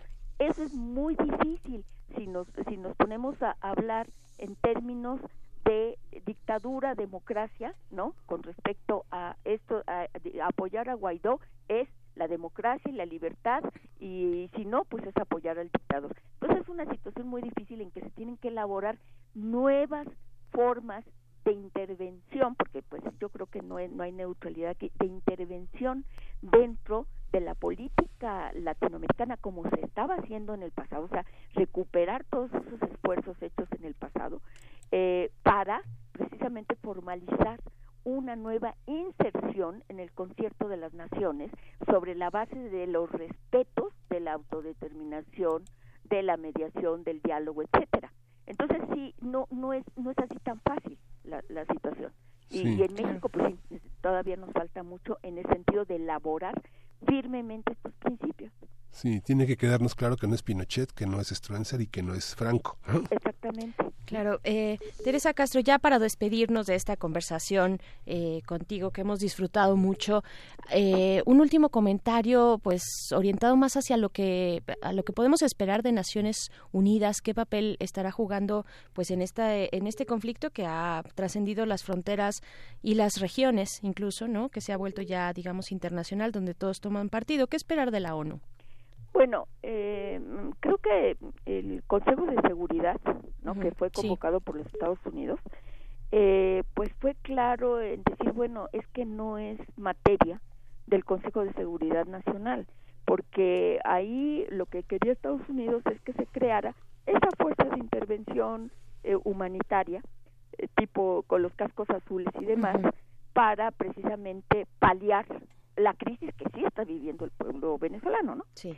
Eh, entonces creo que el, digamos no salió como quería el libreto digamos como quería Estados Unidos eh, porque pues la votación apretada y todo la ganó a la no injerencia a la no intervención no y, y lo dijo muy claramente China lo dijo Rusia eh, no no no intervención no cambio de régimen violento etcétera entonces, eh, mm, difícil es eh, saber qué es lo que va a pasar, porque, por ejemplo, la Unión Europea, eh, pa- países como España, Portugal, etcétera, habían buscado un mecanismo de diálogo y de negociación que de repente cambiaron por un ultimátum. Entonces, claro que, bueno, ahorita es bastante incierto, el, pero yo creo que sería un precedente muy negativo, porque, eh, digamos, se le da un ultimátum a Maduro, pues es inadmisible. ¿Cómo va a aceptar? Mira, te sales Claro. y te damos la amnistía. Pues no, no, es inadmisible. Entonces, obviamente, Maduro no nada más lo, lo apoyan las Fuerzas Armadas, ¿no? Eh, sino también hay sectores de la población, los de los barrios populares y demás, que están ahí, es- eh, que, que, que, digamos, por eso habría la posibilidad de una guerra civil. Entonces es muy delicado, se, eh, se está haciendo muy irresponsable los países europeos que tienen intereses, está, eh, digamos, intereses ingleses en, en la explotación de la Guyana que tiene un conflicto con Venezuela, eh, en fin, hay, está, digamos, muy complejo. Eh, Venezuela representa la principal reserva petrolera del mundo. Entonces, claro que hay intereses que van muchísimo más allá de la democracia en Venezuela. A veces ese detallito se nos olvida, ¿verdad, Teresa?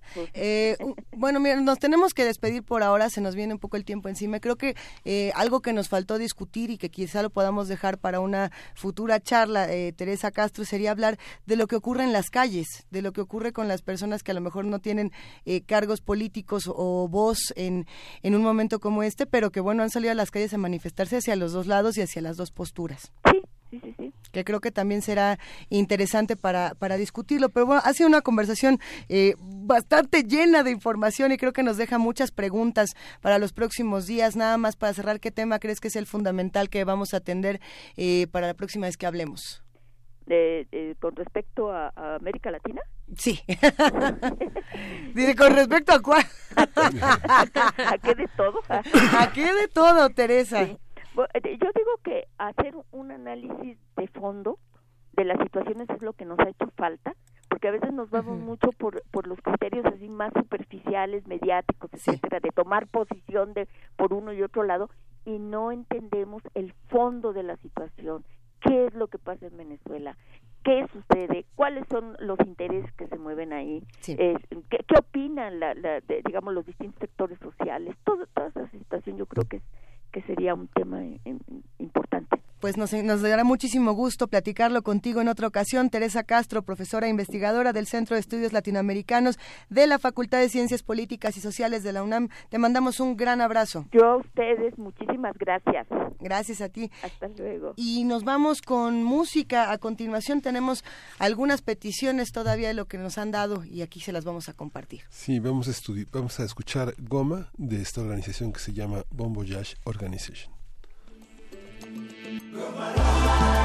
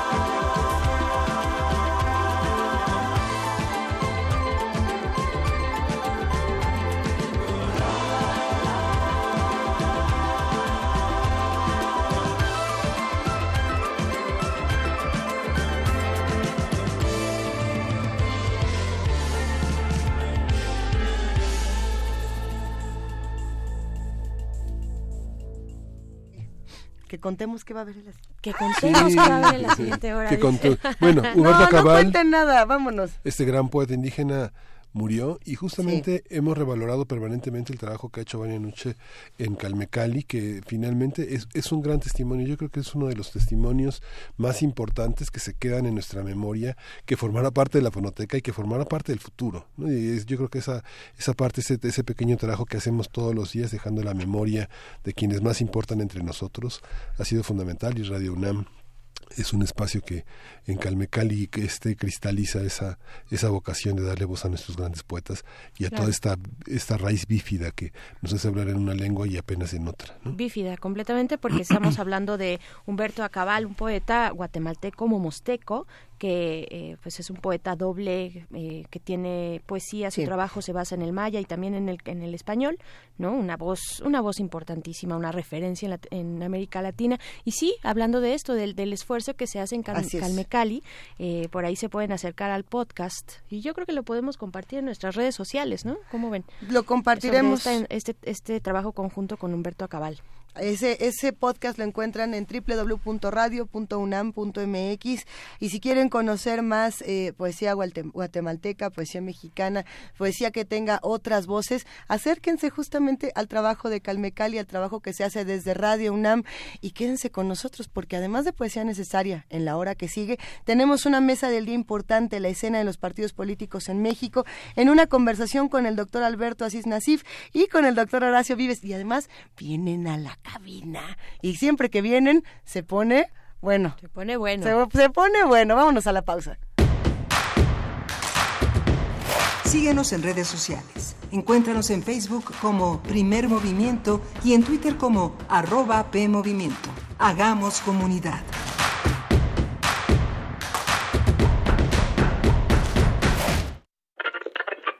La radio puede ser un aparato que enciendes o apagas. O puede ser una plataforma cultural enteramente a tu disposición. Tú escoges. Ahora ya puedes descargar la aplicación móvil oficial de Radio UNAM en tu celular. Programación en vivo en AM y FM. Acceso al podcast de nuestros programas. Notificaciones de los eventos en la sala Julián Carrillo. Y la programación completa de Radio UNAM. Búscala como Radio UNAM Oficial desde Play Store para Android o en iTunes y App Store para iOS. Radio UNAM Oficial. Experiencia sonora de bolsillo.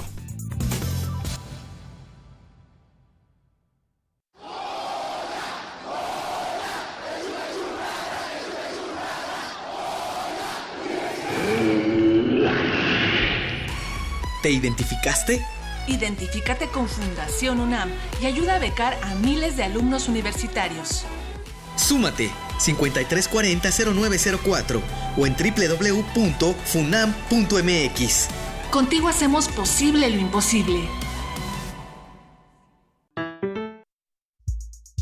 El PRD propuso aumentar el salario mínimo en todo el país. Morena votó no. Seguiremos luchando para que el salario mínimo aumente a 176 pesos por 8 horas de trabajo. No es suficiente, pero es un buen inicio. Que suba tu salario sí es posible. No hay pretextos. Exige a los diputados de Morena que apoyen esta propuesta del PRD y el salario suba en todo el país. PRD. Museo de Arte Moderno abre sus puertas a la exposición Adictos a Remedios Varo, Nuevo Legado 2018, conformada por 250 dibujos, cerca de 30 carpetas, 225 libros y unos 220 objetos personales seleccionados de su archivo. Además, 311 libros que tratan sobre su obra. Adictos a Remedios Varo, Nuevo Legado 2018, se puede visitar en el Museo de Arte Moderno Chapultepec, Ciudad de México. Una duda es natural. Algunas dudas son un proceso. Demasiadas dudas son un impedimento. Y cuando dominan tu vida, son una prisión.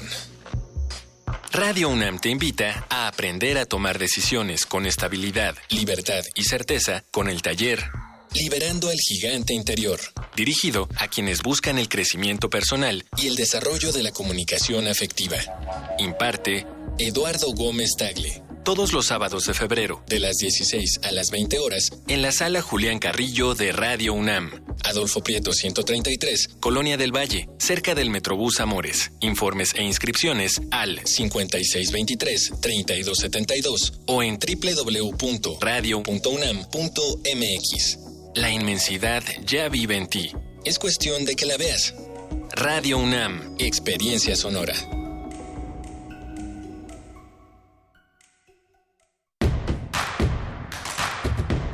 Encuentra la música de primer movimiento día a día en el Spotify de Radio UNAM y agréganos a tus favoritos.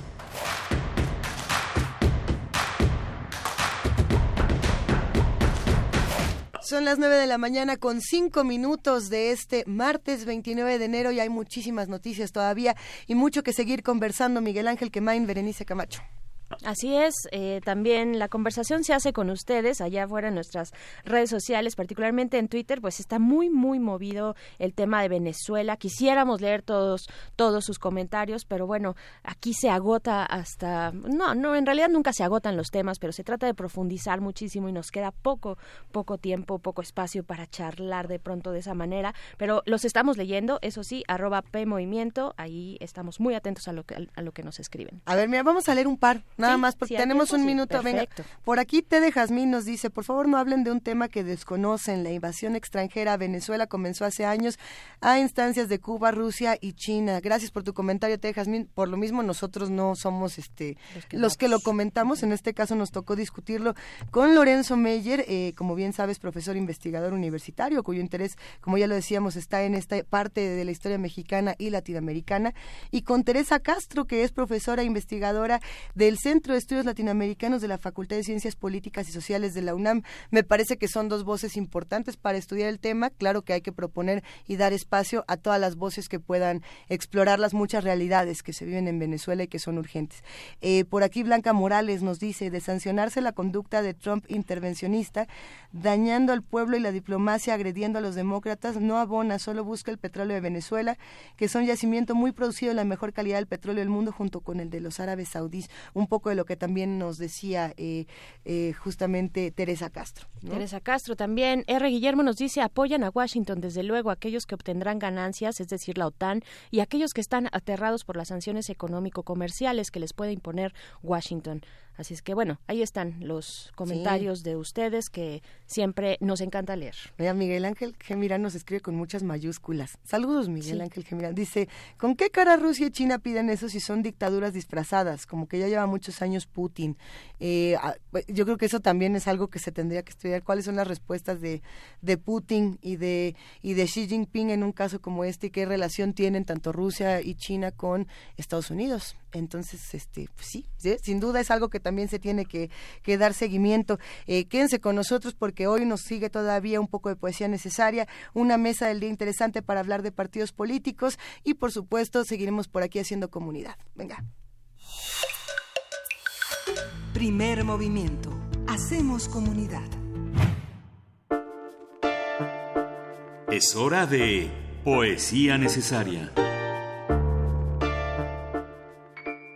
Y ya lo decíamos hace un momento, el- ayer, el día de ayer, el poeta momosteco Humberto Acabal, pues falleció y pues muchas muchas muestras de solidaridad en pues en redes sociales, ¿no? Él es él fue un autodidacta, un poeta doble, ya lo decíamos también eh, escribiendo en maya y en español, una voz traducida a distintos idiomas, entre ellos eh, pues nada más el japonés, el hebreo, el árabe, inglés, francés, italiano, con eh, múltiple premiado también. Y pues bueno, de eso hemos querido dedicar nuestra poesía necesaria del día de hoy, no sin antes pues recordar y recaer un poco en el esfuerzo que se ha hecho desde Calme Cali, que nuestra compañera Vania Nuche ha hecho, y pues vamos a escuchar un extracto de una conversación que tuvo precisamente con este poeta Humberto Acabal. Vamos a escuchar un extracto y volvemos con la poesía necesaria. Bueno, desgraciadamente estas convulsiones en las que mm, se han visto envueltas nuestros países justamente porque no hay una gobernanza más ecuánime, nos está precipitando a este caos en el que nos vemos envueltos. Eso es muy triste, es una de nuestras realidades. Tanto cuestiones bélicas de un país a otro, pero también hemos tenido problemas internos propiamente, ¿no? En Centroamérica, desgraciadamente hemos atravesado por algunas eh, manifestaciones bastante, bastante fuertes en la que terminamos peleándonos entre hermanos, pero por esa dirección pésima que tenemos de intereses políticos personales, que es lo que nos ha realmente arruinado en mucho, ha malogrado la vida de muchísima gente y los que estuvimos, fuimos testigos en algún momento de estos eventos desgraciados, pues que fue como una herida en nuestros corazones. Ahí estuvo la voz de Acabal, de Humberto Acabal, este poeta, del cual leeremos la siguiente pieza que se titula Lloradera. Era una lloradera imparable. ¿Qué tendrá? Ojo le dieron, alguno lo deseó en la calle, dijo la viejita. Hay que curarlo.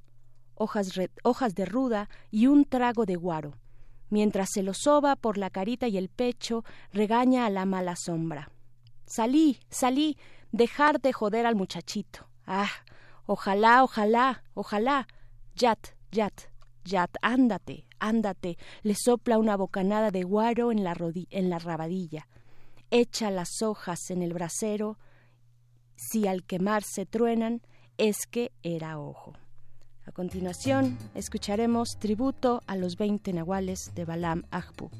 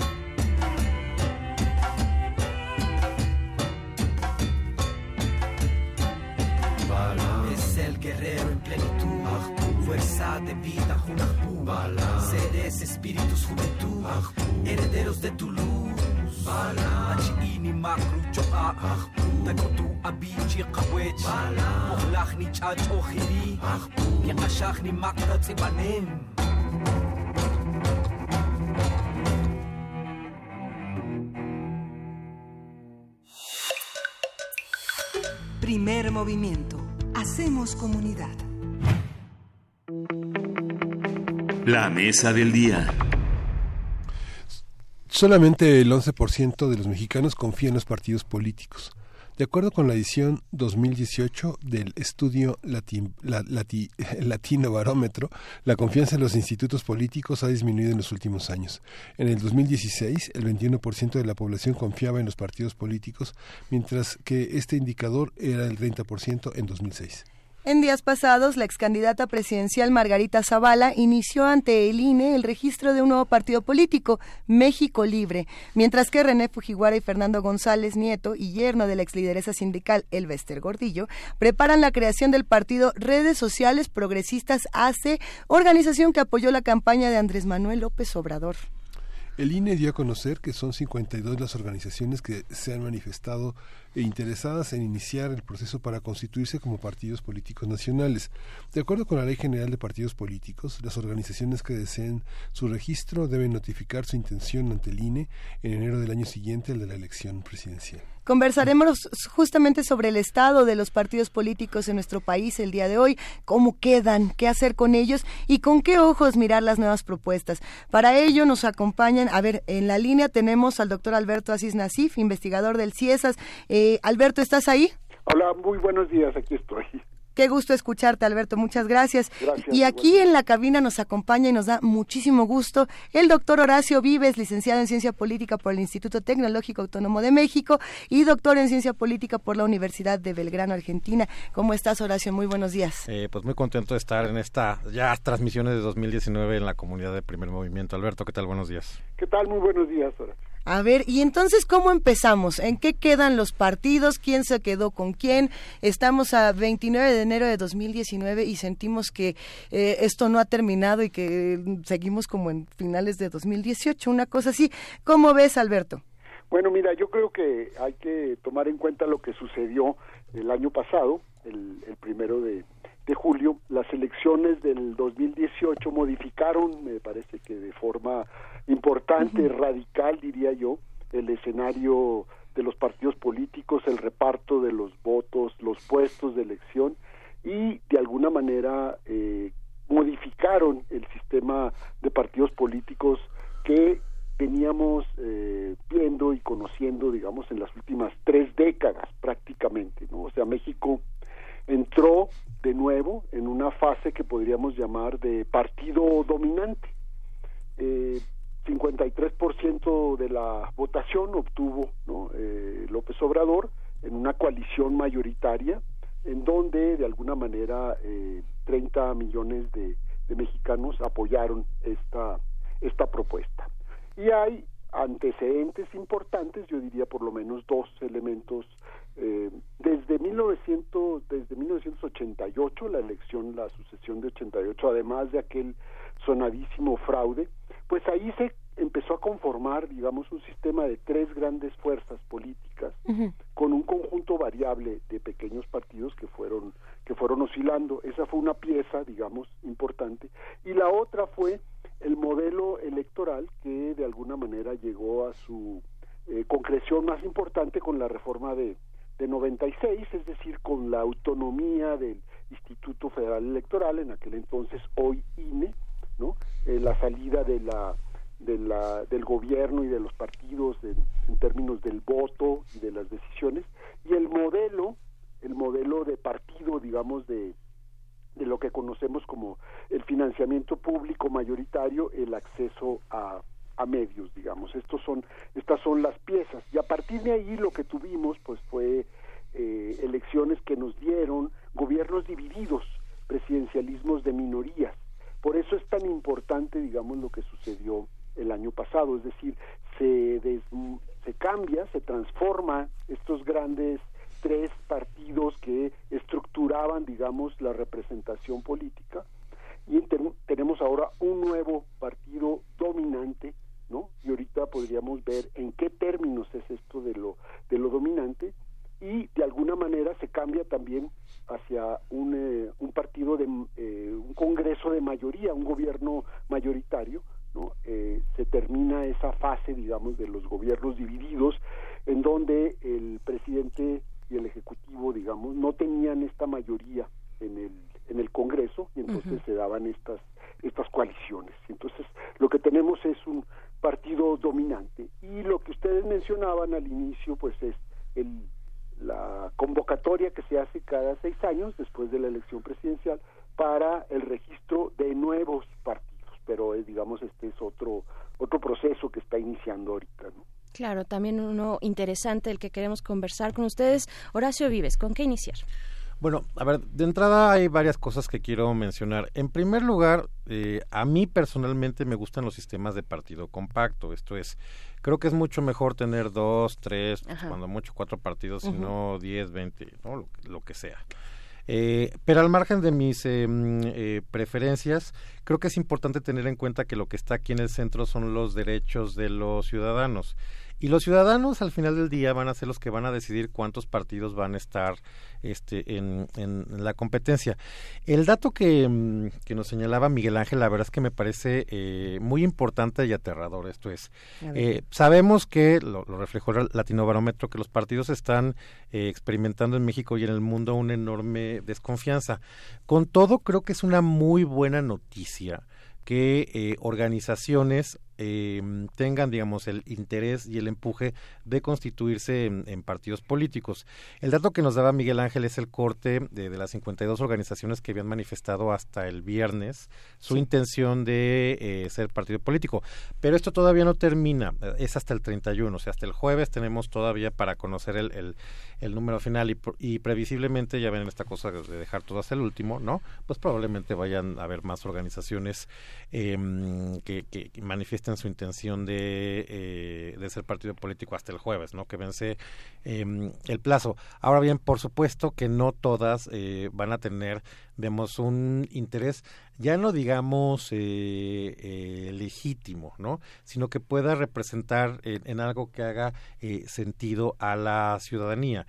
Y además también hay que tomar en cuenta que los requisitos para constituirse en partido político, pues son requisitos eh, complejos.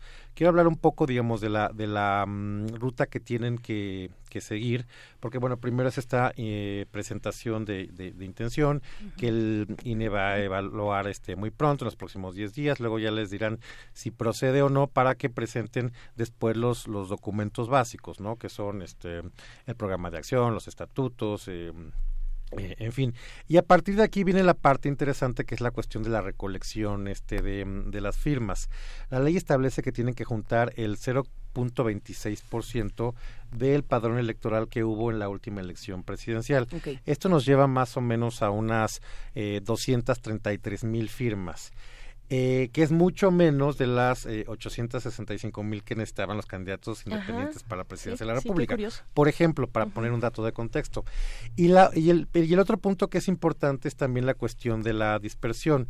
Las organizaciones pueden optar por dos caminos. Uno, o hacer 20 asambleas eh, en, en los estados de los 32 de las 32 entidades posibles o hacer 200 de las 33 distritos, una eh, con eh, 3.000 eh, afiliados en el caso de las eh, que sean en los estados o de 300 en el caso de los distritos para llevar a un total de 60.000.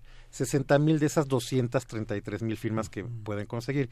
Y para las otras firmas no se necesita, digamos, una dispersión. Entonces esto va a ser interesante porque podríamos ver, si bien organizaciones que tengan ciertamente, pues que se busca que sean partidos políticos nacionales, tenemos una cierta presencia nacional, pues también un, un, un apoyo regional dependiendo de las estrategias que, que les convenga. Que esto además es distinto a eh, los partidos que quieran ser partidos locales, que esto también hay que tomar en cuenta que en el caso de la Ciudad de México pues, también se abre eh, en estas eh, fechas la, eh, el registro, porque hay algo que es eh, importante señalar. Las reglas para los nuevos partidos las formaron los propios partidos en la ley electoral, esto es, tampoco se las van a poner tan, tan fáciles, exacto. Eh, el punto aquí es que solamente una vez cada seis años hay registro, digamos, se abre la entrada, ¿no? Digamos, esta puerta giratoria para que puedan acceder nuevos partidos políticos y es ahora. Y eventualmente si cumplen con todos los eh, requisitos, la parte de fiscalización, las asambleas, vamos a volver otra vez a escuchar este asunto de, de la aplicación, de, de, este, de, Sí. de los eh, de las firmas validadas en, eh, eh, en, los teléfonos inteligentes, de cómo vamos a poder también ir monitoreando cómo en una página web se va registrando, digamos, el avance de estas eh, afiliaciones. Y esto concluiría, digamos, hacia mm, julio de 2020 eh, en el cual pues ya se sepa cuáles partidos van a entrar o no. Y también es importante señalar que estos no se van a poder coaligar para la eh, elección intermedia de 2021. Entonces también es eh, demostrar si en efecto, una vez que consiguieron todos los requisitos, además pues tienen la suficiente fuerza y empuje para mantenerse en la elección intermedia como partido político y pues luego ya... Si van a la intermedia. Eh, si, si consiguen el registro, van a la intermedia. Ya, ya, ya el equipo de Margarita Zavala tendrá experiencia ya de conseguir firmas de personas vivas, ¿no? Pues y de personas reales, ¿no? en, efecto, digamos, eso, eso, ustedes lo mencionaron bien en, la nota, digamos, no por, no es gratuito que eh, hayan hecho referencia a Nueva Alianza, que fue un partido que eh, perdió el registro y que ahora de alguna manera las huestes tratan de juntar los cachitos para para formar un, nuevo partido político, o en el caso de, Margarita Zavala, que tuvo una experiencia pues importante en todo el proceso para ser eh, candidata independiente, más allá de las otras eh, eh, organizaciones que la verdad es que no las, no, las conocemos, no sabemos qué tanto apego tengan dentro de la población, dentro de la ciudadanía para ver si son partidos políticos, pero creo que estas son, digamos, dos, dos claros ejemplos que de alguna manera al menos ya tienen una cierta experiencia en términos de organización y recolección de firmas. Claro, y entre ustedes dos, Alberto, Horacio, nos han dado primero tú, Alberto, la historia, este recorrido sobre las reformas políticas, ¿no? Electorales, cómo ha venido también transformándose eh, en tanto eh, participación de partidos políticos en el poder, ya constituidos en el poder, y con este nuevo, esta nueva situación política, contexto político que tenemos actualmente, y tú, Horacio, nos dices de la instrumentación. Pero una vez que, eh, una vez que pasamos, rebasamos ya el primero de julio, cómo empezar a entender los partidos que sí están ahorita, ¿no? A la par de que podamos ir previendo, bueno, lo que va a ocurrir con nuevos partidos, ¿no? Cómo se van a poder empezar a acomodar tal vez, pero ¿qué está pasando con los partidos que tenemos ahorita? ¿Cómo quedaron después del primero de julio? Y, cómo igual empezar, eh, eh, ¿qué tendrían o hacia dónde tendrían que, cómo tendrían que posicionarse para ser una opción, una opción de oposición, ¿no? Por ejemplo, eh, Alberto. Sí, mira, yo creo que la eh, en efecto la elección del, del año pasado modifica el, el, escenario de forma importante, como ya lo, lo mencionaba. Eh, me parece que hay varios argumentos aquí interesantes. Eh, primero, creo que se conformó, digamos, a lo largo de los últimos años, una suerte de sistema de partidos que se denominaba eh, esta partidocracia, es decir, eh, había entre estos tres grandes partidos una serie de acuerdos, de arreglos, se repartían eh, los recursos, los puestos, la representación, en fin, eso quedó de alguna manera modificado. Se decía siempre que una democracia necesitaba partidos y yo, yo insistía en, en algunas eh, argumentaciones de decir, bueno, sí, necesitamos partidos, pero quizá no necesitamos estos partidos que tenemos. Y me parece que parte de lo que explica lo que sucedió el año pasado tiene que ver también con el conjunto de digamos, de acuerdos partidocráticos que dieron como resultado, pues estos números que ustedes mencionaban, es decir, hay una crisis muy fuerte en la credibilidad en todas las mediciones, en las encuestas, los partidos están en el sótano, digamos, del aprecio ciudadano, de la valoración ciudadana, ¿no? Y sin embargo, pues lo necesitamos para ejercer una democracia representativa, para practicarla, para llevarla a cabo. Entonces, eh, quedaron muy dañados a, tal grado, por ejemplo, el PRI, digamos, eh, perdió, digamos, de los 300 distritos, eh, solo ganó siete distritos en todo el país, para darnos una idea del tamaño de la de la derrota. Acción Nacional pues quedó y regresó digamos a sus niveles de los años 90 para ponerlo en ese término. El PRD que era el otro eh, partido de este triángulo, pues se fue vaciando por, por Morena y llegó ahora ahora es un partido minoritario, digamos, ¿no? Se ha vuelto este un, partido pequeño, eh, puede está en vías como podría desaparecer, digamos, eh, si no se eh, si si no tiene el 3% en las próximas elecciones, podría prácticamente desaparecer, es decir, está en la irrelevancia, por así ponerlo. Entonces, Morena, un partido que eh, tiene el registro 2014, 2015, eso es un fenómeno nuevo.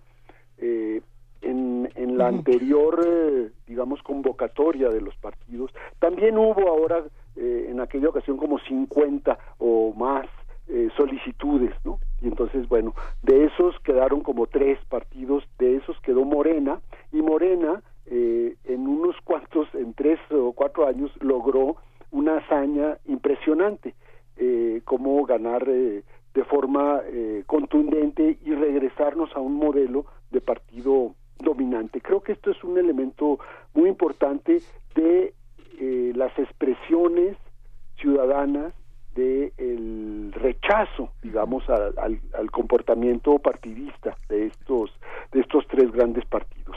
Lo cual no quiere decir que Morena ahorita esté librado, digamos, ¿no? Quién sabe qué vaya a suceder en las próximas eh, elecciones con, con Morena, pero sí me parece que es un partido eh, ahorita que es el centro el que de alguna manera organiza eh, en el Congreso, en, eh, en el debate, en la agenda, es decir, el conjunto de la, de la representación nacional, es el partido dominante, el partido mayoritario. Horacio. Pues mira, eh, coincido en, muchos de los argumentos de, de, de Alberto, eh, empezando por el punto de que, pues nos guste o no, y a pesar del desprestigio no, los partidos van a seguir siendo eh, actores importantes en, eh, en, en, la democracia.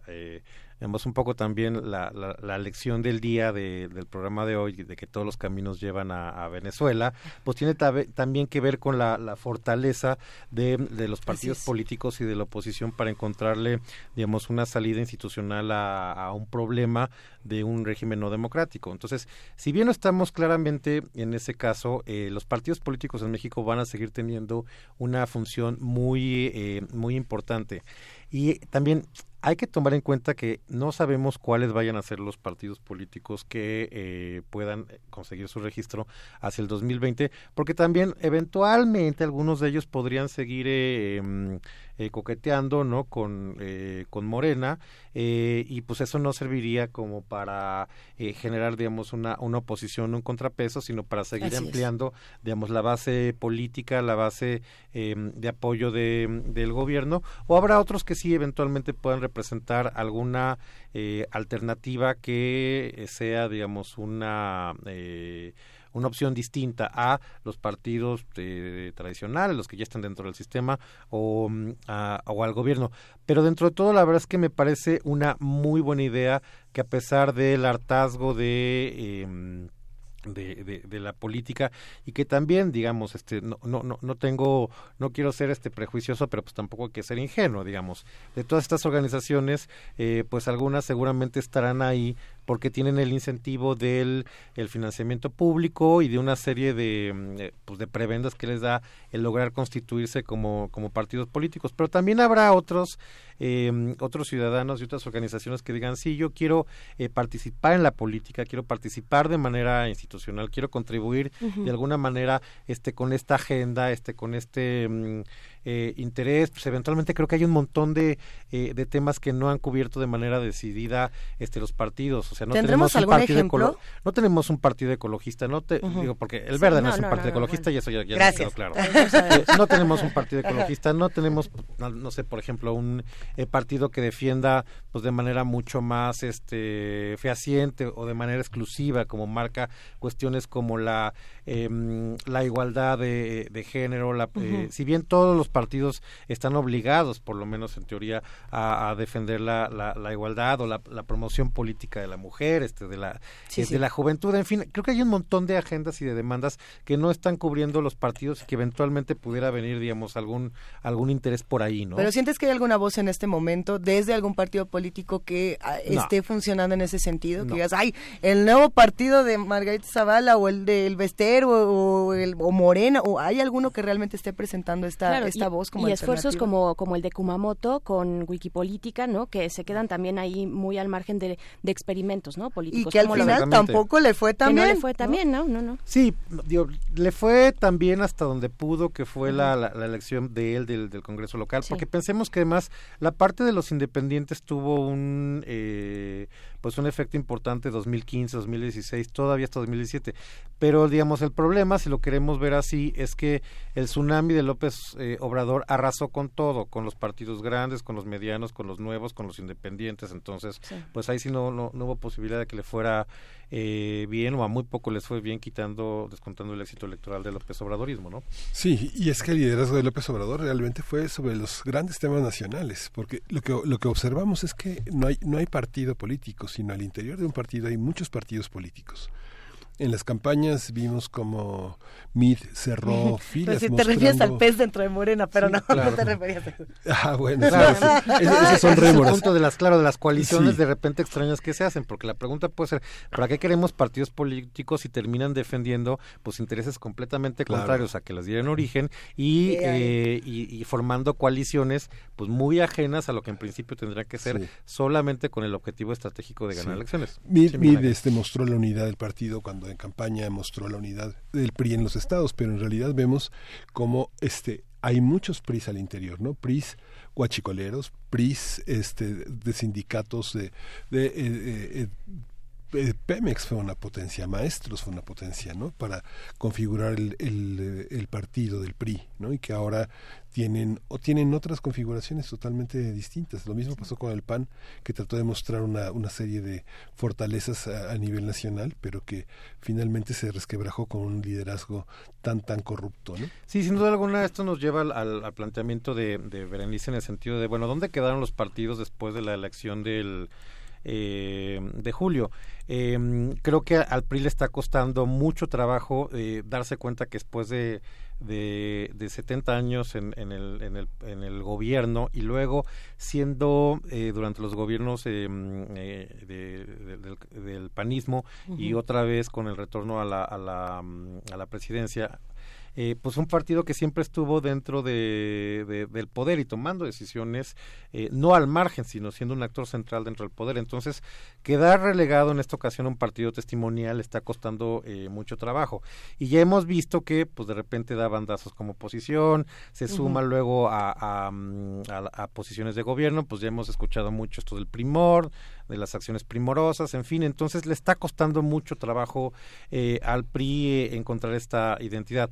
Y bueno, pues el, partido que en principio tendría que estar llamado a eh, ser la oposición y porque de alguna manera ya lo tiene en su ADN, ya lo experimentó, eh, aunque también pues, eh, ha tenido posiciones importantes dentro de, de gobiernos, justamente eh, Acción Nacional. Pero en esa medida, eh, ver cómo va a reconfigurarse el sistema de partidos va a ser eh, importante para ver cuáles son las opciones que tengan este, los ciudadanos y muy importantes el ejercicio de pesos y contrapesos ante este mm, eh, partido que está eh, construyéndose de manera hegemónica y del cual hablaba eh, mm, Alberto.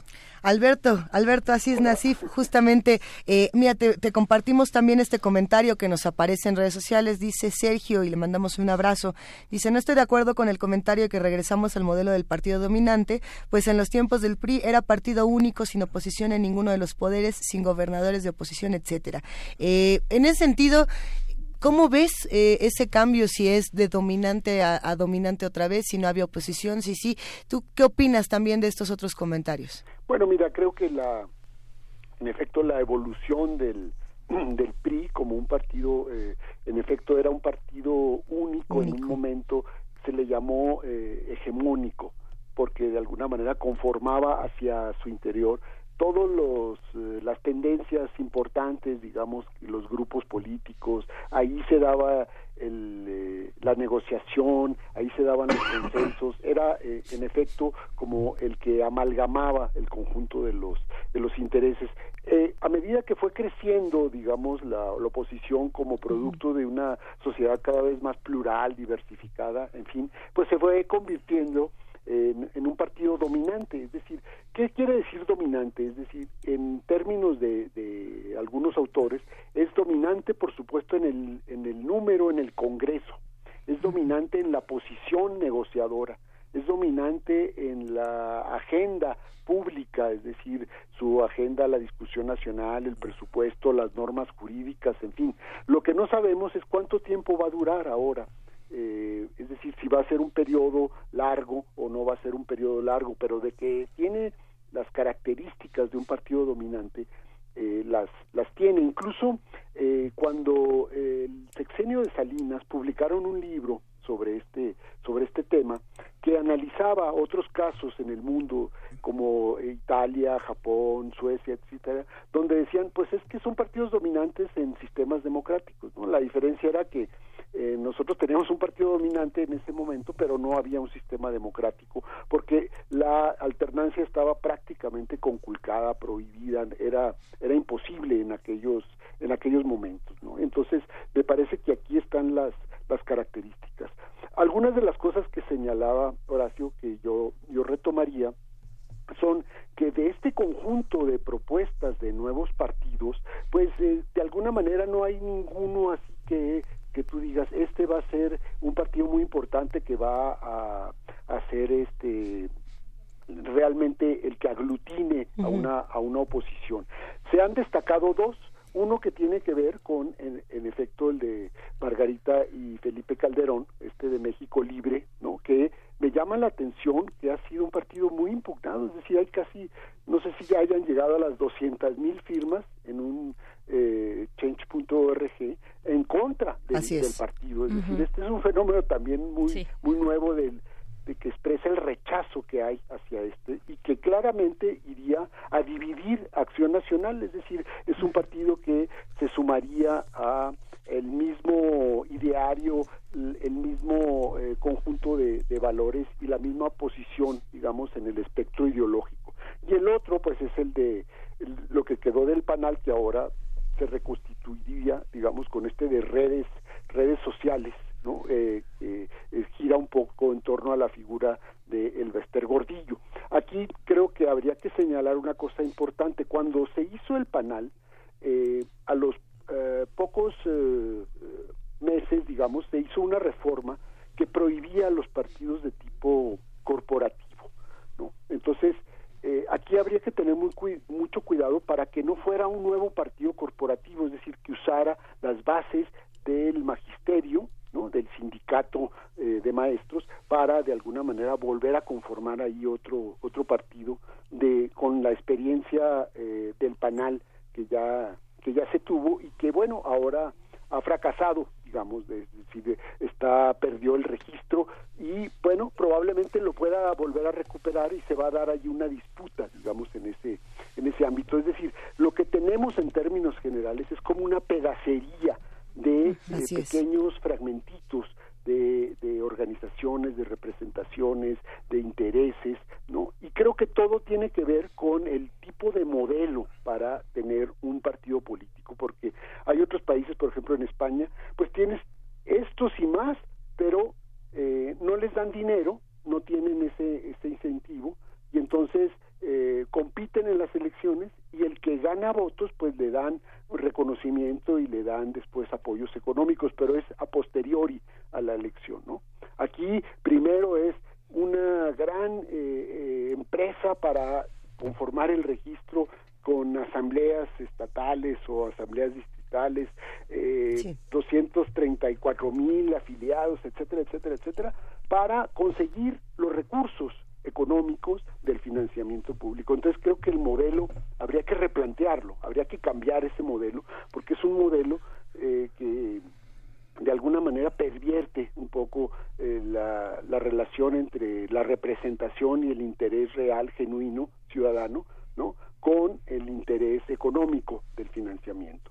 Claro, muchos requisitos, eh, un sistema de muchos, bueno, un, este, todo un proceso para generar un partido de muchos requisitos, con, pero con un incentivo económico nada despreciable, ¿no? Que ahí también está el motor de cómo va eh, jalando esta, esta, esta rueda. ¿Qué, qué decir, este, Horacio Vives? Yo, yo la verdad es que no me desagrada el, el, el esquema de cómo está ahora. Eh, algunos podrán decir, no, pues deberías de abrir cada eh, dos elecciones, eh, cada, cada vez que hay elecciones federales la posibilidad de eh, que los partidos organizaciones que se quieran convertir en partidos políticos puedan competir y además permitirles el derecho que se coaliguen desde la primera. Eh, a mí lo que me gusta de este, mm, de este esquema es que eh, vamos a pensar eh, que, evidentemente no, va a ocurrir, que estas 52 o 60 organizaciones que vayamos a tener al final del 31 de enero, pues se presentaran como opciones al electorado. Francamente no había ni forma de identificarlas, ¿no? Digamos, nada más pues, si te gusta el nombre, te gusta que si, la, que si liberal, que si socialista, que si populista, que si eh, México nuevo, posible, o sea, en fin, digamos, no había no hay forma de que el elector pueda, digamos, tener un conocimiento muy claro sobre una diversidad tan grande de, de, opciones en la boleta. Entonces, por eso sí me gusta que se haga un proceso, digamos, previo de, mm, eh, de filtros que, por un lado, hace la autoridad electoral en el sentido de decir, bueno, sí cumple este con los requisitos, sí tiene este mínimo de bases de apoyo, de representatividad, pues sí, digamos, hay los eh, documentos básicos, este, sin meterse muy, eh, muy a fondo, muy a detalle, pero bueno, pues por lo menos que quede claro que no tienen eh, mm, contravenciones a la ley, por ejemplo, pues que sean parte de una organización este mercantil, empresarial, algún interés del extranjero, este eh, confesional, en fin, que dicho sea de paso, aquí hay un tema eh, importante. Eh, tal vez no hemos puesto el el énfasis adecuado al momento de estudiar los partidos políticos en, en América Latina, del avance de, de, los evangelistas en, en, la política. Entonces, esto, ojo por ahí, porque igual y, y ya, digamos, esto pues, se, puede empezar a Mm, eh, a, extender este, eh, este, este fenómeno político que, ha ocurrido en muchos países de América Latina, en México. En fin, entonces, eh, en un primer lugar tiene que ver con toda esta revisión en términos de, para ponerlo de manera muy coloquial, y separando la paja del trigo, ¿no? Y luego ya cuando, pues medianamente tengamos a los a los finalistas pensemos por ejemplo el caso del, del, proceso eh, pasado que estaba pues este em, encuentro social y estaba eh, Morena y y bueno, pues estuvo el Partido Humanista que luego eh, perdió el registro, en fin, entonces ya medianamente sabes, bueno, ya, hay como que hacer menos eh, investigación de campo en términos de tratar de identificar pues quiénes son estos nuevos partidos, quiénes son este, algunos de los liderazgos, qué ofrecen, qué proponen eh, y si eh, el voto ciudadano decide que deben mantenerse dentro del sistema de partidos adelante o sino que eh, pues que salga como ha ocurrido con otras eh, organizaciones. Porque también la verdad lo, hemos discutido mucho en estas en estas mesas. Qué tanto han aportado realmente em, a la construcción de pues de una mejor política, el desarrollo democrático, eh, los, los partidos eh, que siempre se han quedado, digamos, en ese eh, nivel... nivel rémora. Nivel rémora, ¿no? Ya lo, lo habían comentado por ahí. Exacto, entonces, pues también, digo, si bien entiendo que hay que eh, tener, digamos, como esta eh, puerta giratoria de, de, un acceso que permita a nuevas organizaciones, digamos, oxigenar el sistema de partidos, pero pues también las que, pues francamente no aporten nada, pues, eh, también enseñarles la puerta de salida y que el electorado les diga, saben que pues no, no los queremos, no nos representan, em, no consiguieron algo este relevante para para efectos de pues, enriquecer la política de este país, ¿no? Para los que nos acaban de sintonizar, para los que se están acercando a esta conversación, estamos hablando con el doctor Horacio Vives y con el doctor Alberto Asís Nasif sobre el estado de los partidos políticos en nuestro país. Alberto, pensando en eso, y todavía nos quedan algunos minutos para conversar, eh, pues tú cómo ves eh, lo que le está pasando al INE en términos tanto de presupuesto como de autonomía, como de transparencia, como de las muchas discusiones que se han dado alrededor de este de esta institución electoral federal. Bueno, mira, creo que el, INE pasó una elección muy eh, muy importante, ellos decían la elección más grande que se ha eh, vivido y creo que la la pasaron, la libraron de, de buena de buena manera, de buena forma. Eh, después del, del proceso electoral de, de 2018, eh, digamos, el mismo resultado de, de, tener una diferencia y un ganador tan claro, eso de alguna manera a los organismos electorales y al tribunal electoral, pues los pone en otro escenario de muchísimo mayor eh, tranquilidad, en donde se ve que el, el proceso electoral y la organización electoral estuvo muy, muy bien hecha. Eh, creo que hay otros elementos importantes que hay que revisar que tienen que ver precisamente con el mismo esquema de la reforma de 2014, el modelo este dual en donde tenemos eh, una organización nacional y tenemos las organizaciones locales, los OPLES. Ellos mismos, los mismos consejeros del, del INE, dicen pues que es un modelo muy complicado de operar, muy abigarrado y que hay que de alguna manera eh, volverlo a, a, reformar, ya sea para quedar en términos de un organismo federal y organismos locales o en términos nacionales pero completamente en términos nacionales, ¿no? Porque tenemos los dos los dos modelos. La otra cuestión que se ha discutido mucho en estos días, pues es la cuestión presupuestal, es decir, toda la política, digamos, de recorte y austeridad del nuevo gobierno, pues está afectando de, de, manera importante a todas las instituciones y el INE está en este conjunto y ya decidieron ellos ampararse porque no les va a alcanzar para organizar todo lo que tienen que hacer este año, todas las elecciones locales que, que vienen. Y me parece que esta, eh, esta situación de alguna manera los está colocando un poco frente a bueno pues a, una, eh, una a una austeridad que los va a meter en, en problemas sin embargo creo que eh, las reformas de fondo es decir lo que va a tener que, que venir con un, eh, un recorte al financiamiento público ya se anunció no es decir les vamos a eh, la idea de quitarles el 50%, por ejemplo, del financiamiento público a los a los partidos y de, de abaratar el costo electoral, etcétera. Todo esto creo que va a modificar de forma importante eh, al Instituto Nacional Electoral, ¿no? Es decir, que ya es una una institución pues muy muy consolidada, pero que sí eh, de alguna manera se está enfrentando al reto este de, del, del proceso del proceso económico. ¿no? ¿Y tú cómo ves, Horacio? A ver, por favor avisen al, este, al programa de las 10 de la mañana que no va a entrar al aire porque con estas preguntas y esta discusión provocadora que puso Luisa sobre la mesa, pues nos, vamos a tener que extender o hacer otra mesa. Un minutito, Muy rápidamente. y sin tocar el tribunal electoral, ¿eh? Sí, no, no, por supuesto. A ver, el asunto es, eh, aquí hay una serie de cosas que hay que poner este con toda precisión y que de alguna manera tendrían que ver tal vez con esta cosa de eh, un poder presidencial más fuerte o un modelo de presidencialismo que ya no existe. ¿Por qué? Porque durante los últimos años hemos visto la eh, proliferación, digamos, la multiplicación de organismos constitucionales autónomos, que todos estos organismos constitucionales autónomos han tenido que quitarle facultades al presidente de la República. Entonces, pues para un ejecutivo que se siente, digamos, fuerte o que quisiera ser más poderoso o, extender sus tentáculos de, influencia y de poder, pues los organismos constitucionales autónomos no les gustan. Entonces hemos escuchado toda una, eh, una andanada y una serie de ataques a estos eh, organismos, criticándolos que porque la burocracia dorada, que porque no sé qué, en fin, una serie de cosas que podemos discutir si tienen o no razón. Pero a ver, el presupuesto de 2018 a 2019 creció en un 5%. ¿Cuál austeridad? Al contrario, creció el presupuesto de egresos de la federación. Lo que pasa es que las prioridades de gasto de este gobierno pues son completamente distintas.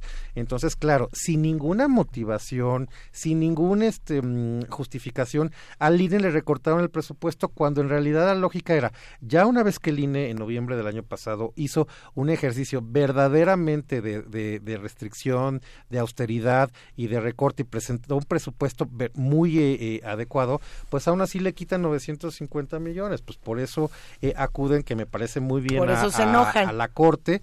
Pues más que enojarse, pues recurren a la Corte para decir, a ver, ¿quién tiene la razón? Este, la Cámara de, mm, Diputados, digamos, el, Congreso, que apruebe este presupuesto del Ejecutivo, o, nosotros. ¿Por qué? Pues porque presentamos un presupuesto en realidad bastante magro. ¿Por qué? Porque se deben de cumplir todas las funciones que le están estableciendo por ley eh, al, al, instituto y entre ellas por pues, la celebración de estas elecciones. Entonces, creo que esto, por supuesto, abre muchas eh, ventanas y vertientes de, eh, de, discusión, pero bueno, no, no se trata de un asunto menor, digamos, toda esta posición de tratar de lidiar con estos organismos constitucionales autónomos, porque de entrada, al ser autónomos, como la palabra bien lo dice, pues no están dentro del del, control de, pues un presidente que probablemente quisiera volver a tener mucha más influencia y muchas más facultades, pues como era este en los años 70 u 80 del siglo pasado, Sí. ¿no? antes de que existiera todo Aunque esto. la restricción de presupuesto está es, es, es- es- es clara en qué rubros tiene el ISSSTE. Por ejemplo, en, en el, el caso del INEGI, que hoy se discute, este pidió 17 mil millones de pesos, se le dieron 12 mil 600 y va a dejar de hacer cinco encuestas, la agropecuaria, la de población este, en reclusorios, la de micronegocios. Va a dejar de hacer algunos indicadores que son importantes, pero que hay algo en el INE que sea este recortable en el sentido en el que Es que, a ver, el punto es que el, el INE tiene facultades que eh, pues las tiene que cumplir. O sea, hay que entregarle en una proyección pues 15 millones de credenciales no a ciudadanos eh, nuevos no a primovotantes o a ciudadanos este que la pierden. Hay que fiscalizar las elecciones. Pues esas son funciones que le otorga la constitución el estado mexicano al INE hay que hacer el monitoreo este de radio y de televisión. Y hay que tomar en cuenta por ejemplo que esto esto esto siempre se, se pierde digamos en el en el análisis. Los este no, no sé, cinco mil millones de pesos o una cantidad parecida que van a tener los partidos políticos, esos pasan al presupuesto del INE y de ahí no se tocó un centavo. ¿Por qué? Pues porque justamente eh, los recursos de los partidos están determinados desde la Constitución y esas son parte del presupuesto del, del INE y de eso sí no se toca un centavo, se les distribuye de manera directa. Entonces hay que entender también cuáles son estas eh, mm, eh, peculiaridades en términos de la construcción del presupuesto del, del, del INE que da para, pues, para otra mesa, sin duda alguna, ¿no? Digamos, esta relación entre el Ejecutivo y los autónomos. Claro. Te escuchamos, Y, sí, Alberto. Alberto, un último comentario ya para cerrar en los últimos minutitos. En efecto, me parece que con esto ahora Morena, que es el partido este rico, que va a tener este muchísimo dinero, dijeron vamos a recortar el 50%, pues ahí Morena tendría que ir adelante, poner el ejemplo y decir vamos a cambiar el esquema de financiamiento y ahí sí vendría un recorte a los partidos que me parece que sería bastante eh, eh, pues bastante bien recibido digamos por, por la ciudadanía no o sea que piensa que los partidos gastan gastan mucho y gastan mal digamos en, en, en ese sentido no entonces por ahí podría venir una un ajuste importante.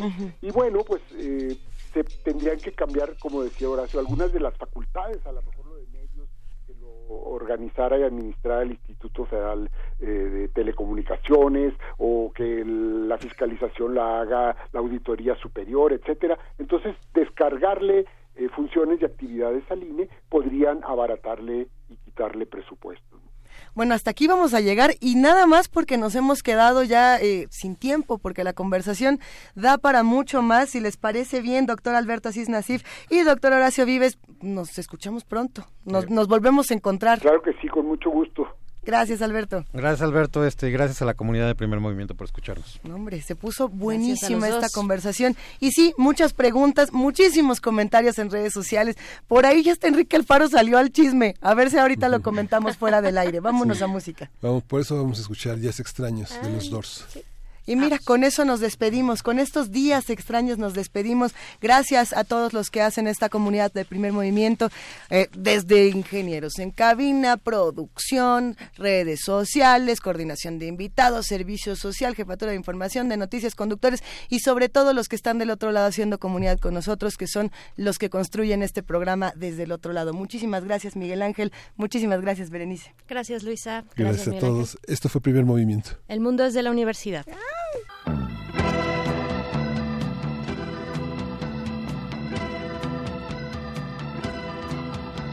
Strange days have found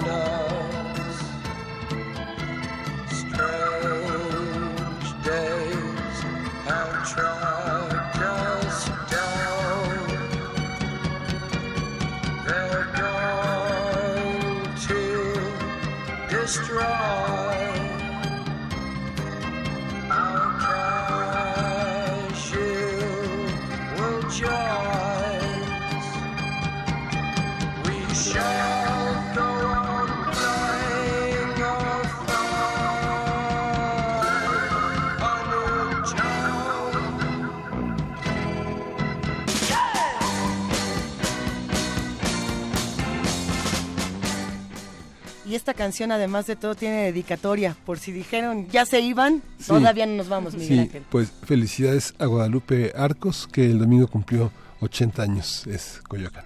Órale, le mandamos un abrazote y esperemos que se mejore. Sabemos que andaba un poco malita, así que va un abrazo inmenso para ella. Y vámonos. Vámonos.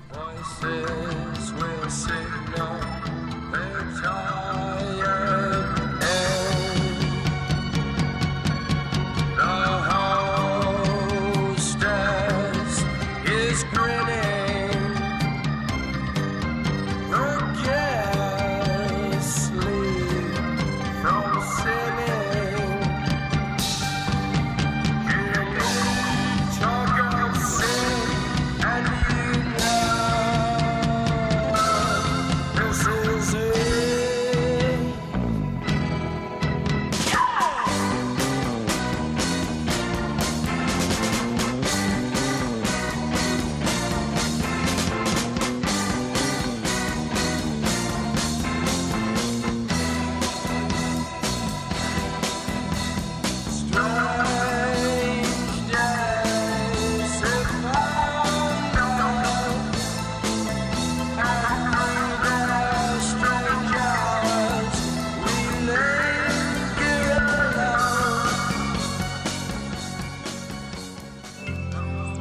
Radio UNAM presentó Primer Movimiento. El mundo desde la universidad.